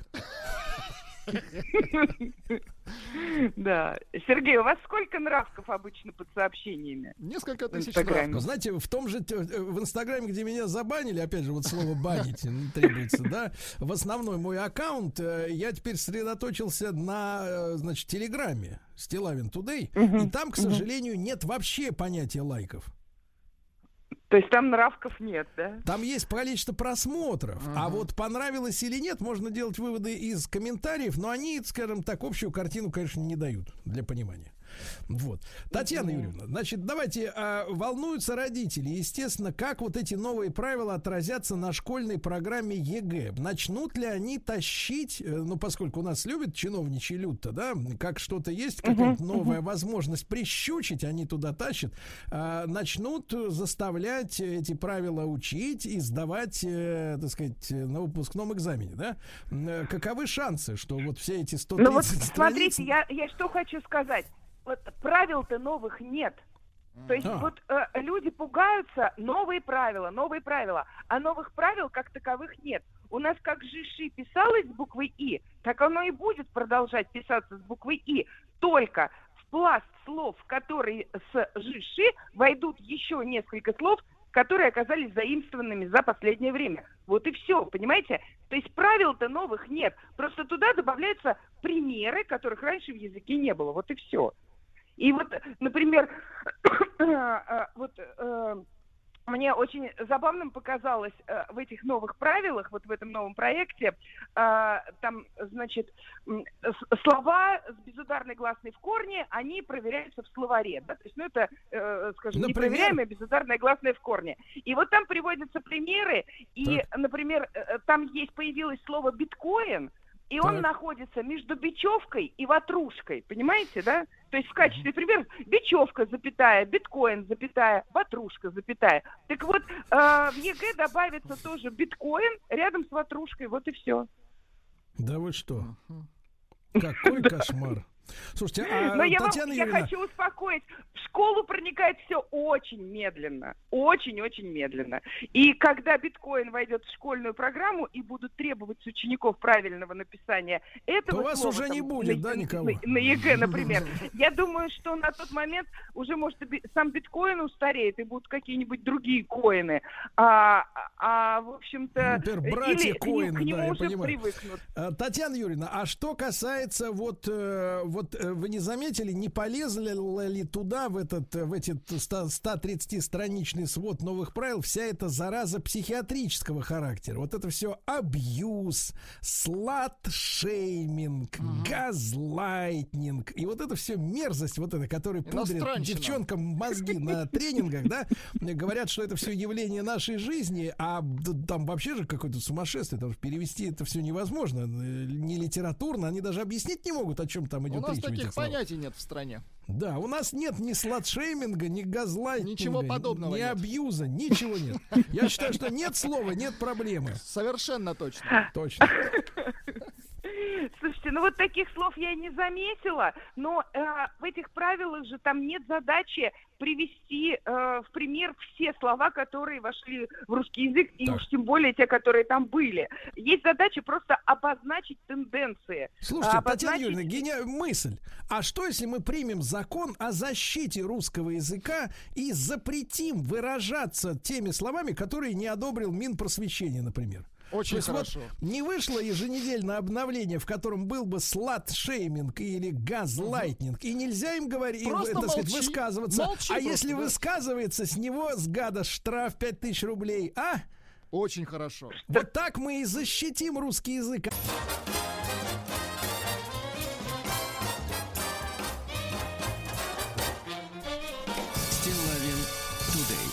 Ну что же, рубрика «Вам здесь жить». Мы, мы говорим об очередной реформе нашего языка. Готовы 130 страниц документов. Татьяна Юрьевна предлагает расслабиться. Мол, типа, вашим детям ничто не угрожает.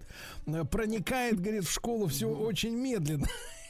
Да, Татьяна Юрьевна Гартман с нами. Татьяна Юрьевна, ну что же, во-первых, я хотел бы вас известить о том, что такое пост-ирония. Так.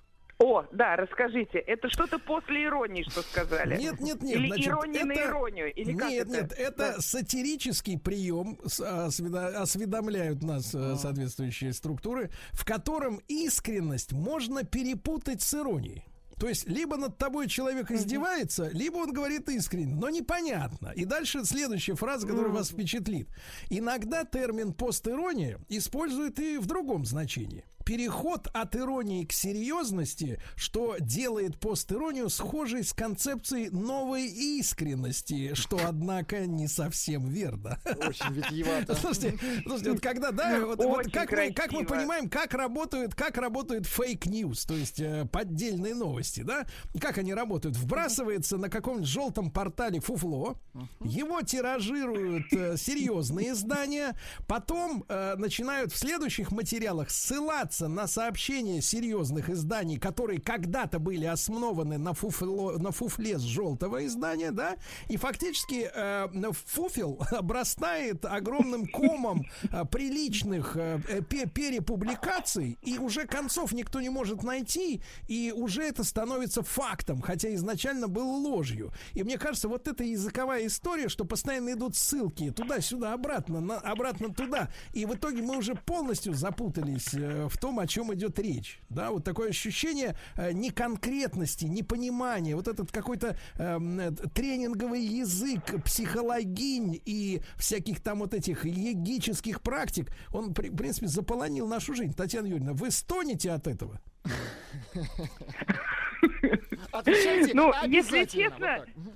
Если честно, я крайне редко сталкиваюсь с подобной лексикой в своей жизни, и поэтому мне не приходится стонать, да, то есть я не, э, не общаюсь с такими людьми, я не читаю э, подобные там какие-то там публикации, поэтому у меня нет таких проблем, если честно, я не это. Но я понимаю, о каком языке вы говорите, он действительно изобилует какими-то такими напыщенными словами, фразами, которые, если вот копнуть чуть глубже, они оказываются пустышкой. Такое есть.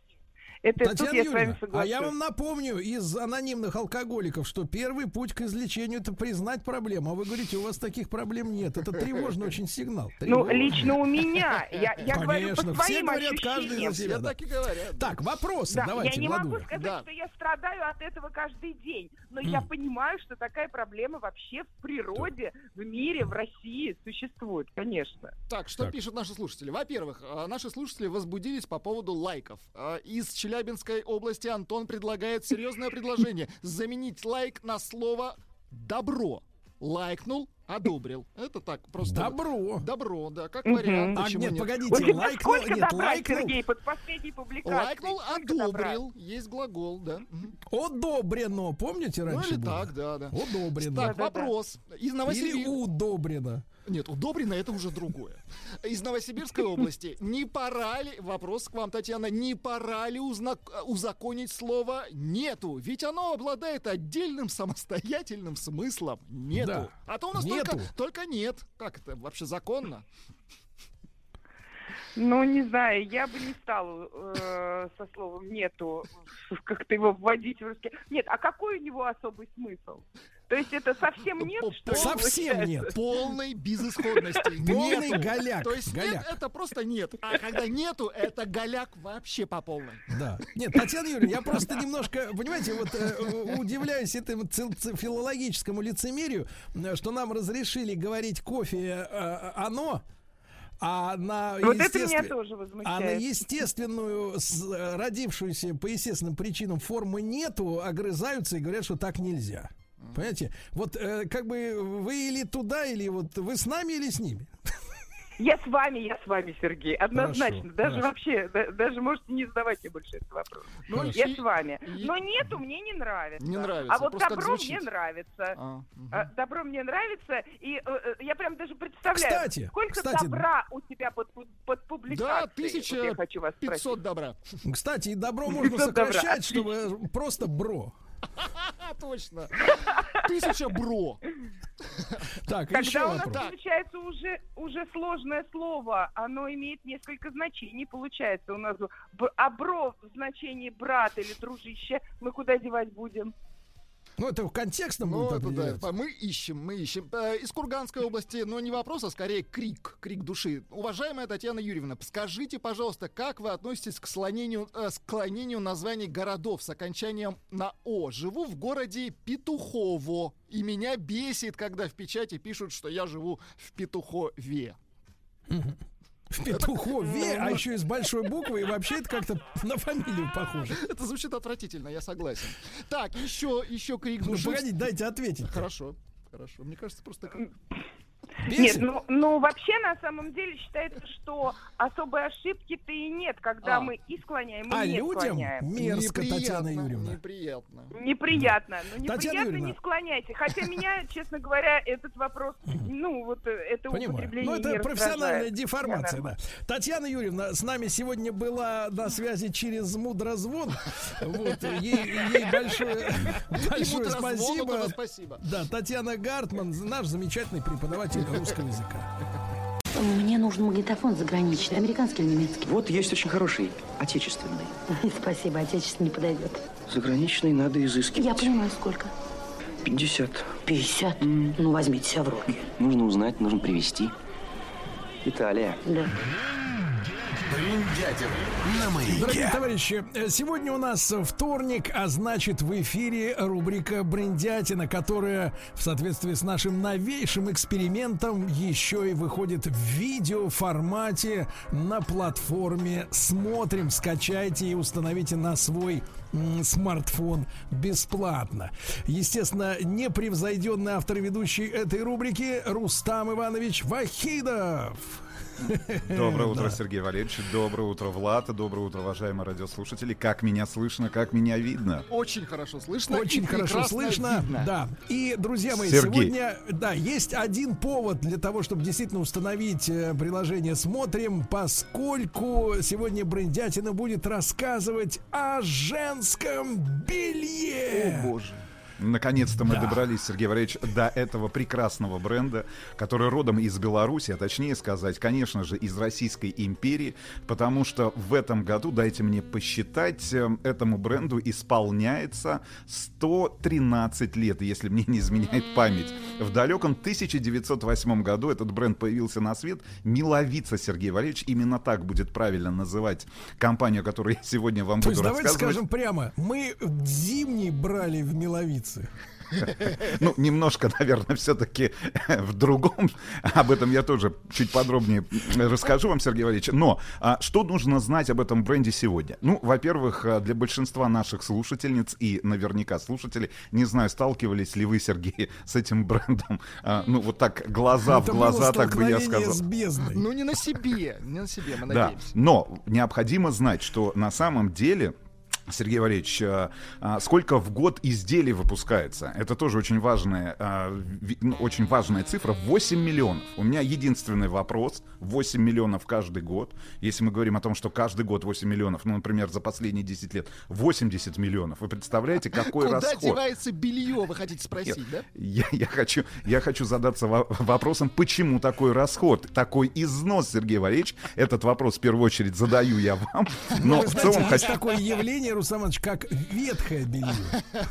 Хорошо. Вот Сегодня, сегодня на предприятиях м, бренда работает почти тысячу человек, 8 миллионов изделий в год, а, 395 швей, которые могут сделать, и здесь, внимание, запомните эту цифру, Сергей Валерьевич, 15, за 15 минут один бюстгальтер.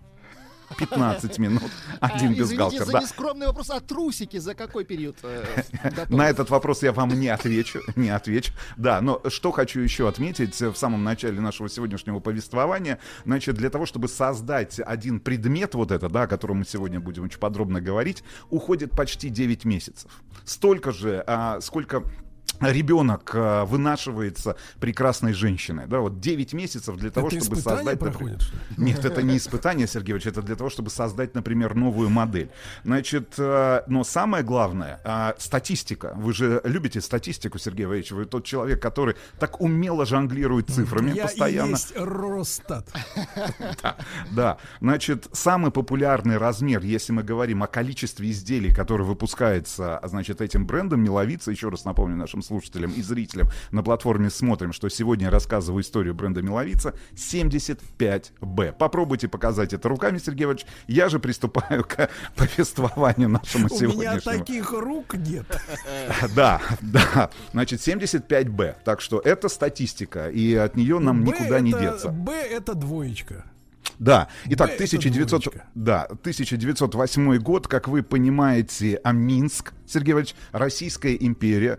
А, продолжаются, кстати говоря, не, не очень понятные мне телодвижения с польской стороны, значит, со стороны европейских правительств в отношении а, наших белорусских друзей. Но если мы, а, значит, отправимся в далекий 1908 год, то на самом деле отцами-основателями были два брата, два брата француза. О биографии этих братьев Турнье, запомните эту фамилию, мало что известно, но жили они в Минске. Значит, и вот в 1908 году решили начать собственное дело, как и многие тогда в начале 20 века, основав тогда галантерейную фабрику. А что такое галантерей, Сергей Валерьевич? Я, кстати говоря, забыл уже... а, Галантерейщик Буанасье из, из мушкетеров. э, Да, ну, такой А- а вот здесь рогоносец, галантерейщик- рогоносец. Да, а вот здесь галантерейщики Турнье из Минска. Так вот, а, они организовали галантерейную фабрику, которую назвали незамысловато Франсуа Турнье. Построили здание, получили разрешение на работу в Минском губернском правлении и начали производить целлулоидные дамские гребешки.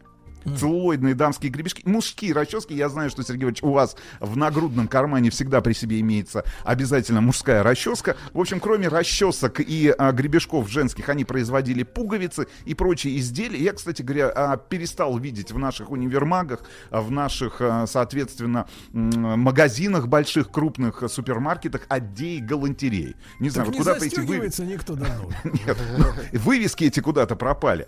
В общем, у братьев Турнье был достаточно серьезный подход к делу, поэтому они сразу решили электрифицировать свое предприятие. Представляете, далекий 1908-1909 год а, установили на фабрике генератор. Значит, генератор был мощностью 25 лошадиных сил, который вырабатывал ток для освещения и для, значит, машин, которые работали, швейных машин на предприятии. И, в общем, в 1911 году, я так понимаю, им потребовалось вот брату Жану и брату Франсуа Турнье расширение. Они а, зарегистрировали уже товарищество Франсуа Турнье, к которому перешла эта фабрика. И, я так понимаю, отправились на поиски, а, значит, э, инвестиционного капитала, как сегодня бы сказали, в 21 веке. И вот эти самые инвестиции в уже товарищество Франсуа Турнье предоставили купец Соломон Блимович, и инженер Моисей Колецкий. В общем, а, появился, Вот они, появились, фамилии жертв да, появили- по- появились возможности для дальнейшего развития, для расширения бизнеса. Спустя два года, уже в 1913 году, на фабрике подпе- под- появляется двигатель мощностью 60 лошадиных сил, трудится 200 рабочих. В общем, Фр- Кстати говоря, 200 рабочих, из них почти 10% это французские мастера, которые перебрались в Минск для того, чтобы производить Еще актуальную продукцию. Да. нет, тогда не перебрались, а остались в Минске, да. Значит, объем производства, если мы говорим о начале 20 века, Сергей опять же задаюсь вопросом, кто покупал женские гребни? 23 тысячи женских гребней, доход фабрики, внимание, 254 тысячи рублей. Это очень много, если мы говорим о начале 20 века. В общем, дела шли у братьев Турне очень успешно, как и у их акционеров. Волосы И- тогда у женщин были густые, хорошие. А Я вам что так хочу я что хочу сказать. коротко не стриглись, поэтому Да, было что забирать гребнем. Пандемии Ш- не что было, хочу- было что чесать. Сейчас-то нечего. Да, да, да, да. Значит, что хочу сказать, Сергей Валерьевич. Э, Значит, э, если посмотреть на списки самых богатых людей того времени Минска, например, Белоруссии, да, если мы говорим конкретно об этом регионе Российской империи, значит, то э, хочу сказать, что Блимович, Колецкий, братья Турнье были в первой десятке, как бы сегодня сказали, журнала Forbes. То есть белорусов Денег там было... немного было, в принципе. Нет, давайте так. э, Блимович, Колецкий и братья Фурне были в первой четверке богатых людей. Коренные белорусы. В общем, я бы так сказал, э, начесали себе рубли, вот, вычесали. Cheers. Да, в хорошем смысле. Все голов. испортил, да, все испортил, как вы понимаете, Первая мировая война, и в 1915 году из-за военных действий, значит, фабрика перестала работать, оборудование было вывезено, а большую часть рабочих эвакуировали. Ну а спустя два года, в начале 17 года, фабрика была полностью э, э, разрушена, здание национализировано. Ну и вот в 25 году бывшие рабочие, которые остались на территории Минска, а, Франсуа Турни, объединились в инициативную группу, значит, и подали Без заявление в Франсуа. Да, без уже Франсуа и без Блимовичей подали заявление в Белорусский союз кустарно-промысловой кооперации, сокращенно БСКПКК. Значит, с просьбой, да, Плюс. да, с, да, с просьбой дать разрешение на организацию в Минске артели по производству продукции как раз из пластмассы и в здании в бывшей фабрике братьев Турнье Союз Белорусский дал согласие, и в 25 году появилась артель, внимание, Спартак.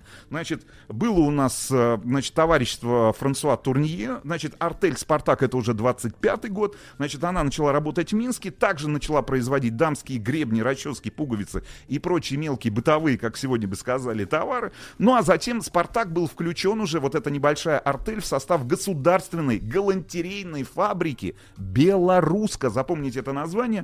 Значит, вот это объединенное уже предприятие начало работать 1 марта 29 года в Минске. Фабрика состояла из нескольких корпусов. В одном корпу- корпусе изготавливали пуговицы, как вы понимаете, речь пока не идет о производстве нижнего белья. Или, значит, э, ну, какой-то одежды. Значит, пока это пуговицы, пока это гребни, значит... Называйте бюстгальтер одежды. Ну, все-таки одеждой, Сергей. Ильич, если говорить, ну, слушайте, если говорить об истории, если, если мы будем углубляться в историю, то, конечно же, надо нашим слушателям и зрителям на платформе «Смотрим» напомнить, что, значит, сначала были ленты, Сергей Валерьевич, если вы помните, да, потом корсеты, корсеты А Почему разрезали. мужчина И вот сзади женщины? Он он, он, затягивает. Он затягивает этот Свидание. корсет. Ну и самое главное, а, в 1904... Кстати говоря, первые патенты появились а, а, сначала в 1887, потом в 1889, потом в 1895. В общем, классический бюстгальтер появился в 1914 году, когда жительница Нью-Йорка Мэри Фелпс Джейкобс а, получила приглашение на один из приемов на торжественное общественное мероприятие. В общем, к выходу А в этот цвет она купила шикарное платье, Сергей Валерьевич, но в этом, на это, у этого платья был один недостаток. Был очень глубокий вырез сзади. Значит, и никакие корсеты не подходили. И, соответственно, она из двух платков при помощи своей подручной создала вот этот прообраз тогда. да. Да, и при помощи рук, э, ниток и ножниц создала первый бюстгальтер. Вот 1914 Да. год, Я вам- кстати я вам говоря, напомню, бизнес... Да. Да. Руслан напомню, что эпоха-то тогда была на волне, которой все это было создано. Во-первых, Европу сотрясали террористические акты, э, ну, различных, так сказать, анархистов и террористов и социалистов. И на волне этого народ э, побежал в секс-индустрию, как сегодня сказали бы, появился стриптиз, танец, да, во Франции. Как танец появился. Да-да-да, именно как танец он появился, потом уже позднее иначе. И вот на волне этого страха, то есть бегство в чувственность от э, политического страха и страха просто не вернуться домой с улиц, потому что везде могли взорвать бомбу, вот появилась вот эта секс-индустрия, в которой и вплет- э, был вплетен бюстгальтер. Это все на этой волне и появилось. Конечно. Кстати говоря, если говорить о Мэри Фелпс Джейкобс, она была отличным изобретателем, ну, то есть тот человек, который реально придумал, запатентовал, а, значит, первый бюстгальтер, но очень плохим коммерсантом, потому что она не смогла организовать бизнес э, по пошиву и по продаже этих бюстгальтеров, и, в общем, какие-то проходимцы купили у нее всего там за полторы тысячи долларов лицензию, и уже через несколько лет заработали 15 миллионов долларов. Значит, будьте внимательны к своим изобретениям. Возвращаемся в Минск. Итак, 29 год, э, фабрика, значит, белоруска. Э, В 32 году, э, с 1929 по 31, это очень важно, фабрика работала на импортном сырье, как сегодня говорят, на целлулоиде, галолите, который привозился из Франции и Германии. А теперь вы понимаете, из чего делались гребешки и расчески. А То вот в тогда 32 году, Сергей Валерьевич, Не внутри, а снаружи, да, вот. да, а вот в 1932 году предприятие в Минске начало перерабатывать отечественное сырье, которое где производилось, я вам сейчас скажу. Красный На. А. Охтинском, на Охтинском химзаводе, где, Сергей Валерьевич?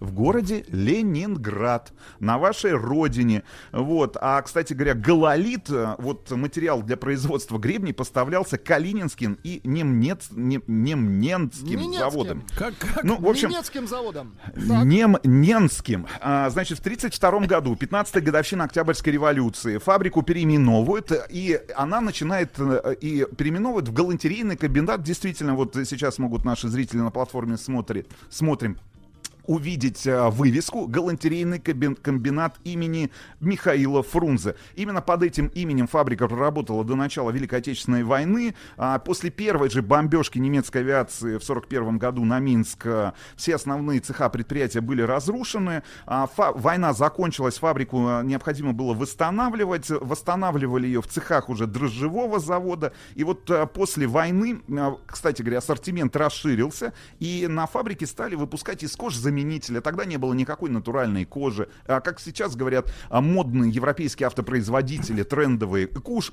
э, сумки из эко-кожи, а тогда из кожзаменителя, прорезиненные женские плащи Э, и По-нашему, это детские... из дерюги. Да, и детские накидки. Ну а в 60-м году по решению Совета министров а, Белорусской а, союз, значит, Советской Социалистической Республики фабрика имени а, Фрунзе стала специализироваться на создании как раз уже фурнитуры мужских клетчатых сорочек. Через год приступила к выпуску корсетных изделий. Только 60-е годы, да, вот появляется в номенклатуре а, корсетные изделия на Минской фабрике. Ну и, соответственно, как вы понимаете, с середины 60-х, начала 70-х годов для производства как раз а, и разработки разработке корсетов используются образцы зарубежных фирм, которые, я так понимаю, привозились агентами, которые работали в западных КГБ, странах.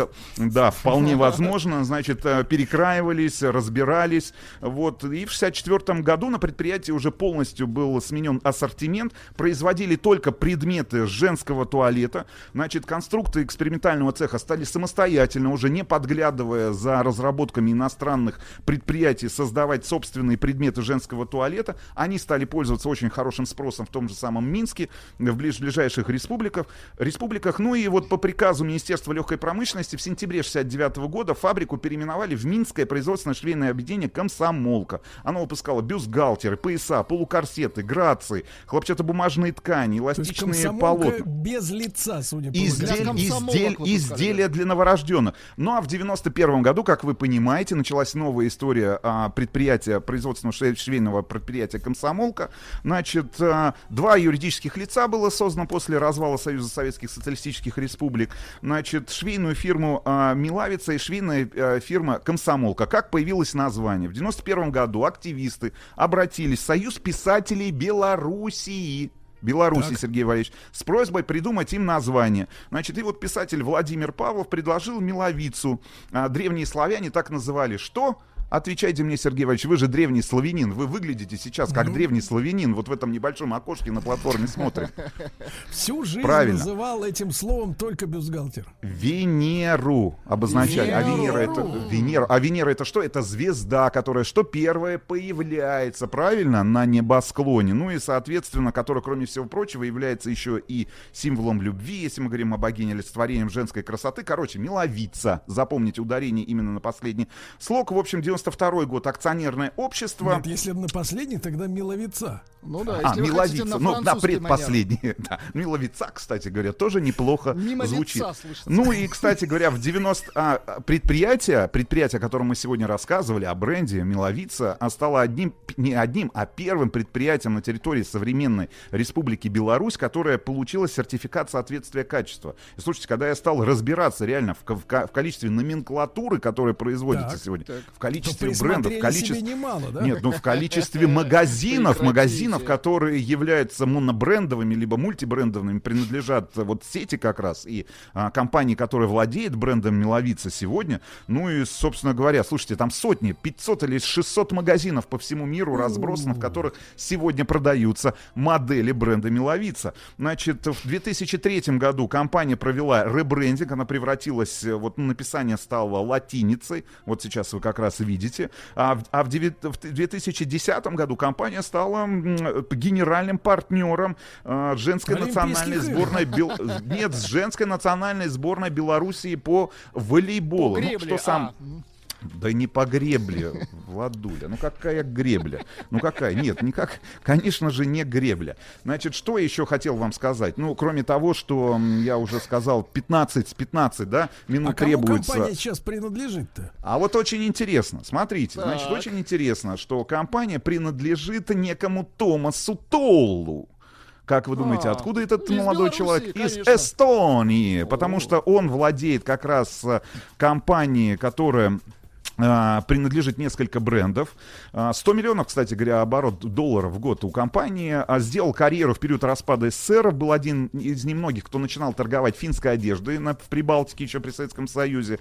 А, а, Организовывал какие-то перевозки со Софттрансавто. Ну, в общем, Сильвана Fashion Group. Запомните название. Именно этой компании сегодня принадлежит бренд э, Миловица, о котором я рассказал. Ну что, интересно, Сергей Львович, вам было?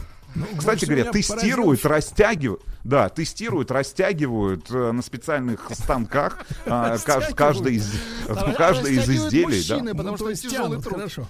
Хорошо. Вы Да. знаете, Рустам Иванович, глядя на вас э, второй раз вот в нашем видео, э, также в варианте э, брендятина в новом сезоне, я сказал, что вас невероятно интеллигизируют очки.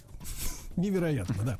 Друзья мои, ну и, конечно, потрясающий факт, э, что самый ходовой размер это двоечка. Вот несмотря на все усилия пластических хирургов, все-таки, ну, все-таки стоим на своем, на натуральном. Как, Это как стояли на двоечке, так и Да, и, даже не растягиваем. А, Вот, Руслан, Иванович, ну, как всегда, большое спасибо. Спасибо Вам спасибо, что слушали, Спасибо. что смотрели. Спасибо.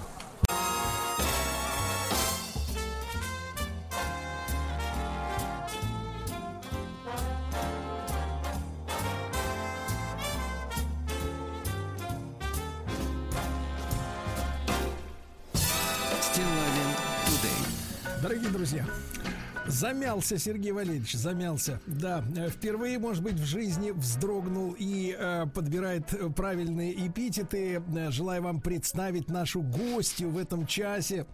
Юлия Панкратова, журналист, создатель э, блога, видеоблога, естественно, на Ютьюбе «О Май Арт». Юлия, доброе утро. Доброе утро. Юлия, позвольте мне в начале нашей заочной, но тем не менее такой теплой с первых мгновений встречи сказать, что вы представляете для меня образец женщины мечты. Ох. Вы тонкая, э, чувственная, красивая, э, достойная, э, невероятно образованная, владеющая прекрасно русским языком. Много лет, да, и- ой, извините, оговорился. Да, много лет я вот слежу за вашим э, творчеством самым настоящим, являюсь вашим преданным поклонником. Знайте, где-то там, в далеких лесах, в бане, живет ваш фанат Сергей Валерьевич. Продолжайте. Все не останавливайтесь. Юлия, ну мы, мы надеялись, честно говоря, с вами сделать большой цикл. Я знаю, вы просто испытываете очень сильную занятость по другим проектам. Но мы вот с повестки дня этот вопрос не снимаем. Теперь вы знаете, что у вас есть поклонники на маяке, поэтому вы, так сказать, как-нибудь согласитесь все-таки с нами поработать. А потому что мне очень нравится то, что вы делаете на Ютьюбе сейчас. Это очень, э, вы знаете, вы делаете это без снобизма по отношению к зрителю, э, тем не менее очень квалифицированно, профессионально. И вот я, как человек э, из народа, я понимаю, о чем вы говорите. О, это очень хорошо, потому что это была задача блога делать, э, скажем Да. так, для широкой аудитории. Меня очень иногда пугает такой музейный снобизм до сих пор, хотя я много бываю в музеях и связана с э, музейными сотрудниками, работаю Да. с ними, разговариваю и даже дружу, но тем не менее есть, конечно, музейный снобизм, и мне кажется, он мешает иногда аудитории и приходить в музей, и смотреть, правильно оценивать. В общем, на широкую аудиторию работаю, да. Очень рада, да, что... Юлия, это очень прекрасно. Вы такой как бы транслятор, переходник в хорошем смысле, Да, да. проводник, переводчик. Ну, это замечательно. И мы с Юлией Панкратовой, друзья мои, сегодня поговорим об арт-пространствах, э, которые хочется посетить, особенно когда в кармане звонко звенит, извините за тавтологию, QR-код. Да. Так вот, э, Юлия, с чего начнем мы? Э, С каких новых вещей? Мы начнем, наверное, с самого такого ожидаемого открытия. Оно вот не ноябрьское, оно будет в начале декабря, 4 декабря. А, Это уже объявлено. Долгожданное открытие. Открывается Дом культуры. Дом культур э, ГЭС-2. А, Вот знаменитая глина, а, которая взбудоражила так э, общественность буквально пару месяцев назад, три, наверное, даже месяца назад, в конце лета, а, у Софи Фишера, а она стоит напротив ГЭС-2. Поэтому все, наверное, сейчас поняли, о каком пространстве идет речь. Это действительно, собственно говоря, здание, бывшее здание ГЭС, но а, после... такой- Гидроэлектростанция. Да, да. А, но после тщательной и очень, на самом деле, такой трепетной реставрации, восстановления, перестройки, Ренцо Пьяно был приглашен итальянский архитектор. Там открывается вот, ну, давайте действительно назовем это новым арт-пространством. А, вот. И это ни в коем случае не музей. И сами создатели просят так не называть. И действительно, это не музей, потому что там не будет э, вот то, что мы привыкли в музее. Музей это что? Музей это, как правило, там, где есть постоянная экспозиция. Там постоянной экспозиции не будет. Там будут выставки, там будет, там, конечно, есть кинозал, там будет показывать кино, там будут проходить концерты. В общем, действительно арт-пространство. А, И с нетерпением все ждут. Некоторым журналистам удается проникнуть заранее. Вот, я была. А, И это, правда, производит большое впечатление. Причем большое, потому что э, мы не представляем, какие там пространства. Вид, ну, понятно, что когда ты видишь здание, понятно, что там, видимо, много всего. Но, поверьте, там Ну, действительно сна- снаружи много Юля- всего. Снаружи Юля воображение рисует, что там должна остаться машина для производства электроэнергии. Нет, там не осталось. Э, Там остались какие-то, я даже не знаю, как это, ну, какое-то оборудование, вот так я это назову, какое-то осталось в подвалах. Оно действительно, там есть э, специально его так музифицировали и показывают, чтобы понимать историю здания. Сейчас все-таки к этому трепетно относятся и очень правильно. А, Вот. Но, конечно, никаких других. И главное, что он стал очень светлым. Я видела фотографии того, что там было до. А, Вот. Все эти окна совершенно там не работали. Сейчас это абсолютно светлое пространство, белое, пронизанное светом. И есть вот эта березовая роща, которая высажена за э, зданием. И это все тоже играет. э, белые деревья, белые такие вертикали, которые в окна видны. В общем, э, и главное, там замечательная будет программа. Не все еще известно, что будет, но я думаю, будет... э, вот прям такое, знаете, удивительное. Я думаю, что все музеи должны немножко заволноваться, оттянут чуть-чуть аудиторию. А для какой, Юлия, не могу не спросить, публики в, раз- в разрезе нашего э, такого маленького спича о э, снобизме? Э, то есть э, на кого рассчитано вот это А арт-пространство? вот мне кажется, что тут надо этот вот тут как раз в этом э, в этой истории снобизм можно совершенно спокойно отпустить, нет там такого и для абсолютно любой публики. Причем э, мне очень нравится такая забота итальянского архитектора о московской публике. У нас с климатом, как известно, а, несколько месяцев в году, много месяцев в году не очень хорошо, а там можно приходить и прямо гулять. И гулять, как там есть пьяца, она так и называется, пьяца. Там есть такой проспект, и можно приходить, я не знаю, с колясками, да, вот, и гулять внутри, э, и при этом огромные окна, есть ощущение, что ты вроде как на улице, но при этом ты под крышей. Э, отдавать там ребенка, который капризничает на какие-то занятия, самим уходить в кафе или самим уходить на выставку, там будут, конечно, галереи, будут выставки. Вот, поэтому публика очень разная, Ну, то есть должна как в быть. ГУМе, только просторней. Нет, все-таки не как в ГУМе. Вот, я надеюсь, все-таки не с той, не с той советской, а, особенно наполняющей, которой сейчас в ГУМе очень много. А, песни вот эти. А, ладно. А, а, вот. Ну, просто нет, ну как не люблю, просто очень много этого, да, надо как-то дозировать. Вот. Хочется А, соскучиться по ним. Да, немного. Снова. А, Вот. Поэтому там, я думаю, будет... э, Вот нет снобизма, знаете, музейного. все-таки потому что это правда не музей. Музей все-таки со своим вот этим всегда статусом, с тем, что а вы знаете, что у нас здесь в этих залах, а еще не представляете, что у нас в хранилище, да, в запасниках. Да просто не дышите здесь. А что же они там будут экспонировать? Экспонировать будут, конечно, в общем, современное искусство. А, вот. будут, будут выставки современного искусства, будет большая библиотека, будет, будет кинотеатр. Причем а, мы как раз поговорили тоже про а, такую программу кинотеатра, и вот она не будет совсем, как мы привыкли. Знаете, в музеях тоже бывает кинотеатр, например, в Третьяковке есть кинотеатр, и там показывают кино. Но там показывают кино, которое связано исключительно с искусством. Да, фильмы о художниках, о каких-то проблемах. Здесь будет даже такой, ну, не самый, может быть, прокат, как в кинотеатрах, э, я не знаю, которые на- находятся в торговых центрах. Там все-таки будут э, фильмы чуть более, может быть, рафинированные, но при этом, при этом будут просто нормальные художественные фильмы, да, которые мы можем смотреть в кинотеатрах. Например, там, не знаю, в кинотеатре там художественный пионер, да, где чуть более рафинированная программа. А, и это очень хорошо. При этом там такой, знаете, зал трансформер, он э, может быть кинозалом и оперным залом, и там опускаются, в общем, ну, в общем, на самом деле, я думаю, что просто э, в первое время это будет таким местом, куда люди будут приходить и просто э, удивляться и гулять, да, может быть, даже не ходить на выставки сначала, а просто привыкать к этому месту, как-то его осваивать, понимать, на какие концерты они хотят, потому что там несколько будет концертных площадок, и они будут такие независимые друг от друга. То есть, мне кажется, это будет таким местом сначала вот, э, местом притяжения, сначала какого-то знакомства. Я думаю, что уж точно первые полгода на это уйдут. Но откроется 4 декабря, да. Ну, официальное открытие 4 декабря, да, э, понятно, что из-за вот сейчас ограничений э, здание сначала там должно быть несколько входов, но будет работать один вход, э, вот, ну, потому что из-за того, что надо проверять э, все наши вот эти вот документы. Да людей, публику надо проверять.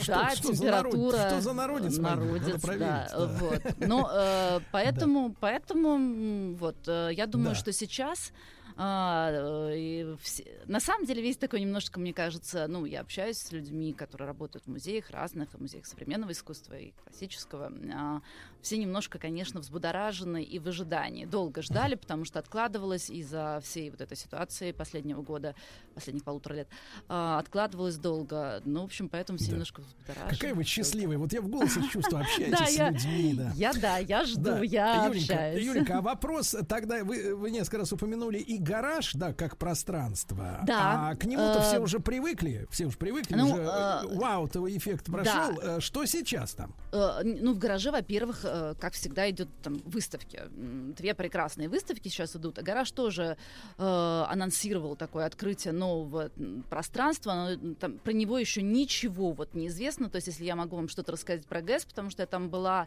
но я думаю, что из рассказа, на самом деле, э, это как такая глупость э, рассказывать о чем-то. Лучше показывать, лучше идти. Но ам, э, гараж это анонсировал, но мы пока ничего не знаем, ничего даже журналистам не рассказано. Вот недо- с- совсем через несколько дней будет пресс-конференция, где, я думаю, мы какие-то... э, мне вообще очень нравится, что вот институции, назовем их так, современного искусства, они, ну, не просто заявляют о себе, они как-то растут. А, вот, это значит, ну, это все-таки значит, что есть спрос. А мы знаем, что к современному искусству есть Вопросы. все-таки, да нет, ну вопрос понятно, есть такое предубеждение, а, да, а, вот. Для меня на самом деле очень странное, а, вот. И Ах, если бы нас научили, наконец, ценить все это. а И надо не спрашивать. а спрашивать что? Вообще ничего. Вообще ничего не просто оставаться просто наедине наслаждаться. Потому что всегда Так вот надо, да, так вот вы вас же правильно видите, вы сами правильно говорите. Надо просто наслаждаться. И на самом деле, знаете, мне всегда, ну, я всегда очень удивляюсь, что как-то люди вот так... Мы вчера как раз, у меня было интервью небольшое, мы как раз очень долго с моим там собеседником рассуждали на тему, что люди очень часто такие, ну вот там до 19, до конца 19 века искусство, не, ну а потом... а, Срамота. вот. Да, ну просто кошмар, здесь понаделали. А, Мне просто кажется, что эм, искусство же оно не бывает там современным или несовременным, оно просто или искусство, или не искусство. Это, э, ну, как бы люди просто подделку какую-то сделали, или специально хотят денег заработать, или э, что-то напридумывали себе, или это искусство, да. Вот только такой принцип, мне кажется, должен работать. А м, принцип того, что, ну, уж, уж точно временной не должен работать, да, там, ой, нет, после 50-го года в 20 веке, не, не, все, все, отменили, да, вот, э, 51-й уже вообще не считается. А, м, вот так, наверное. Тут, мне кажется, конечно, имеет значение насмотренность, конечно, имеет значение, но вообще слушать себя, вот. И произведения современного искусства э, если сразу не говорить, я не пойду в этот музей, не буду это смотреть, очень много, вот очень много дают, могут очень, знаете, поражать. Все при этом предъявляют какие-то такие, знаете, что его надо объяснять, но забывая при этом, что вообще-то искусство классическое тоже надо объяснять. Мы тоже, ну, как бы не мы, а может быть какая-то аудитория, которая приходит Юлия, в музей, вот нам, тоже вот ничего нам- не вот знает про очень, это. Очень нужен такой толковый, элегантный, ошеломительный, нежный, женственный проводник в искусство.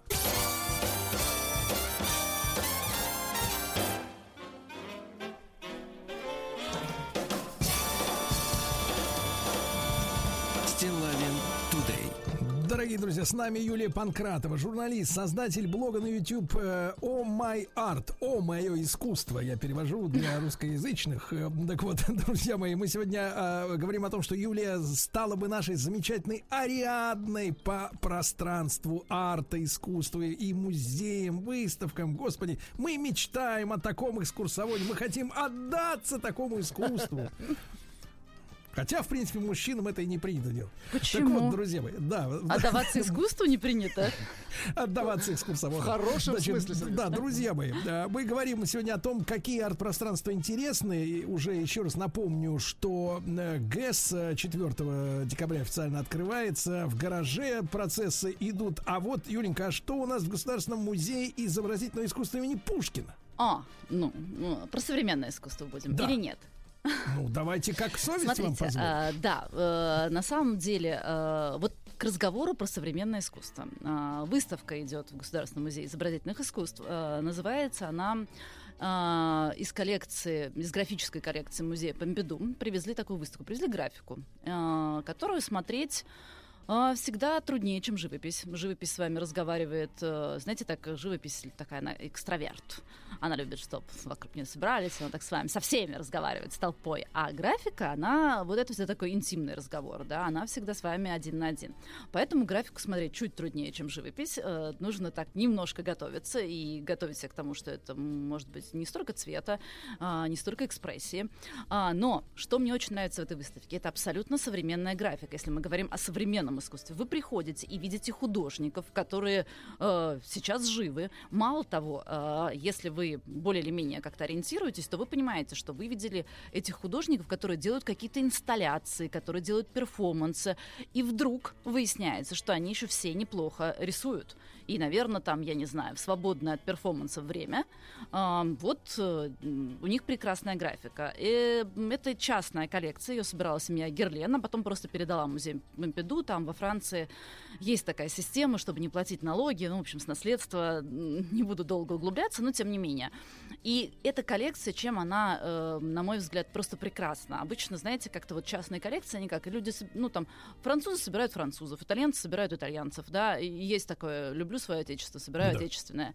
А тут у Герлен собирали абсолютно международную, и у них там и британцы, и, э, я не знаю, скандинавы, есть наши, наши художники тоже есть в, их- в их коллекции. Это очень такая, она, она не, не маленькая выставка, она довольно большая, шесть залов, э, прилично, э, ну, тем более, если это графика, это, вы понимаете, объемы небольшие, поэтому много работ в каждом зале. А, Есть прекрасные именно графические серии, то есть не просто рисуночек один, а вы можете постоять и понять вообще художник-то, на что он способен, потому что в сериях как раз видно. Вот, и это про современное искусство. И еще одна выставка, которая открылась а, вот прямо на днях, тоже про современное искусство. Она называется «Бывают странные сближения». Это, ну, мы, в общем, все эту фразу знаем. Она как-то про декабристов, но вот так, тем не менее, назвали выставку. А, Что же там? Там замечательно. Там вот я ее, если честно, рекомендую любому абсолютно зрителю. Подготовленному, неподготовленному. Подготовленному будет очень интересно, неподготовленному будет интересно по-другому. А, и потому что это выставка квест. А, То есть так, тебе интересно? Пожалуй. Пожалуй, да. А, Выставка Квест, где м, куратор, французский куратор, просто взял и смешал но, по, конечно, по определенному принципу, а, не только м, произведения из коллекции Пушкинского музея, он собрал еще 13, 13 музеев, э, покопался в них. Я, ну, я даже не могу, если честно, понять, вот это был титанический труд. И м, То есть сопоставил... это такой сомелье, да, Да, получается? сопоставил произведения искусства по какому-то принципу, по принципу их похожести. Но похожесть может быть разная. Может, что-то напоминает там в одной работе, что-то напоминает форму в другой работе, в другой цвет, в третий сюжет. И, э, но глаз у нас так устроен, что мы, конечно, тоже это считываем. Кто-то считывает несколько каких-то похожестей, кто-то одну, кто-то две, кто-то вообще стоит такой, и чё? Почему эти две, две работы рядом повесили? Это очень интересно, потому что там иногда могут сравнивать, ну, я не знаю, какое-нибудь чучело из Дарвинского музея с работой, там, я не знаю, времен Возрождения, да, и вот ты понимаешь, что, я не знаю, э, лицо этой мартышки, там есть в том числе и мартышки, чучело, напоминает лицо какого-нибудь там юноши, который держит яблоко. У них абсолютно одинаковое выражение лица. Э, Это классно для детей, потому что, ну вот, особенно каких-то там подростков, которых не затащишь, а, просто дать им задание, они То есть действительно вот вдруг... этим глумливым подросткам. Глумливым, абсолютно, да. А, Сказать, что там будет замес. Да будет прикольно. Абсолютно замес. И если им еще там сказать, там, типа, не, ну а что, ну посмотри, ты что, не видишь здесь вот это? Давай в, в следующий находи. Они тут же на это реагируют, тут же ведутся. А, есть там еще замечательная совсем история, мы же все знаем, что да, ну как мы все, ну, стараемся знать, что, например, э, что вот вообще древнегреческие все эти статуи, и они были раскрашены, да, что вот это наше представление о белом, белом мраморе, таком прекрасном, минималистичном, мы вообще можем его совершенно выкинуть.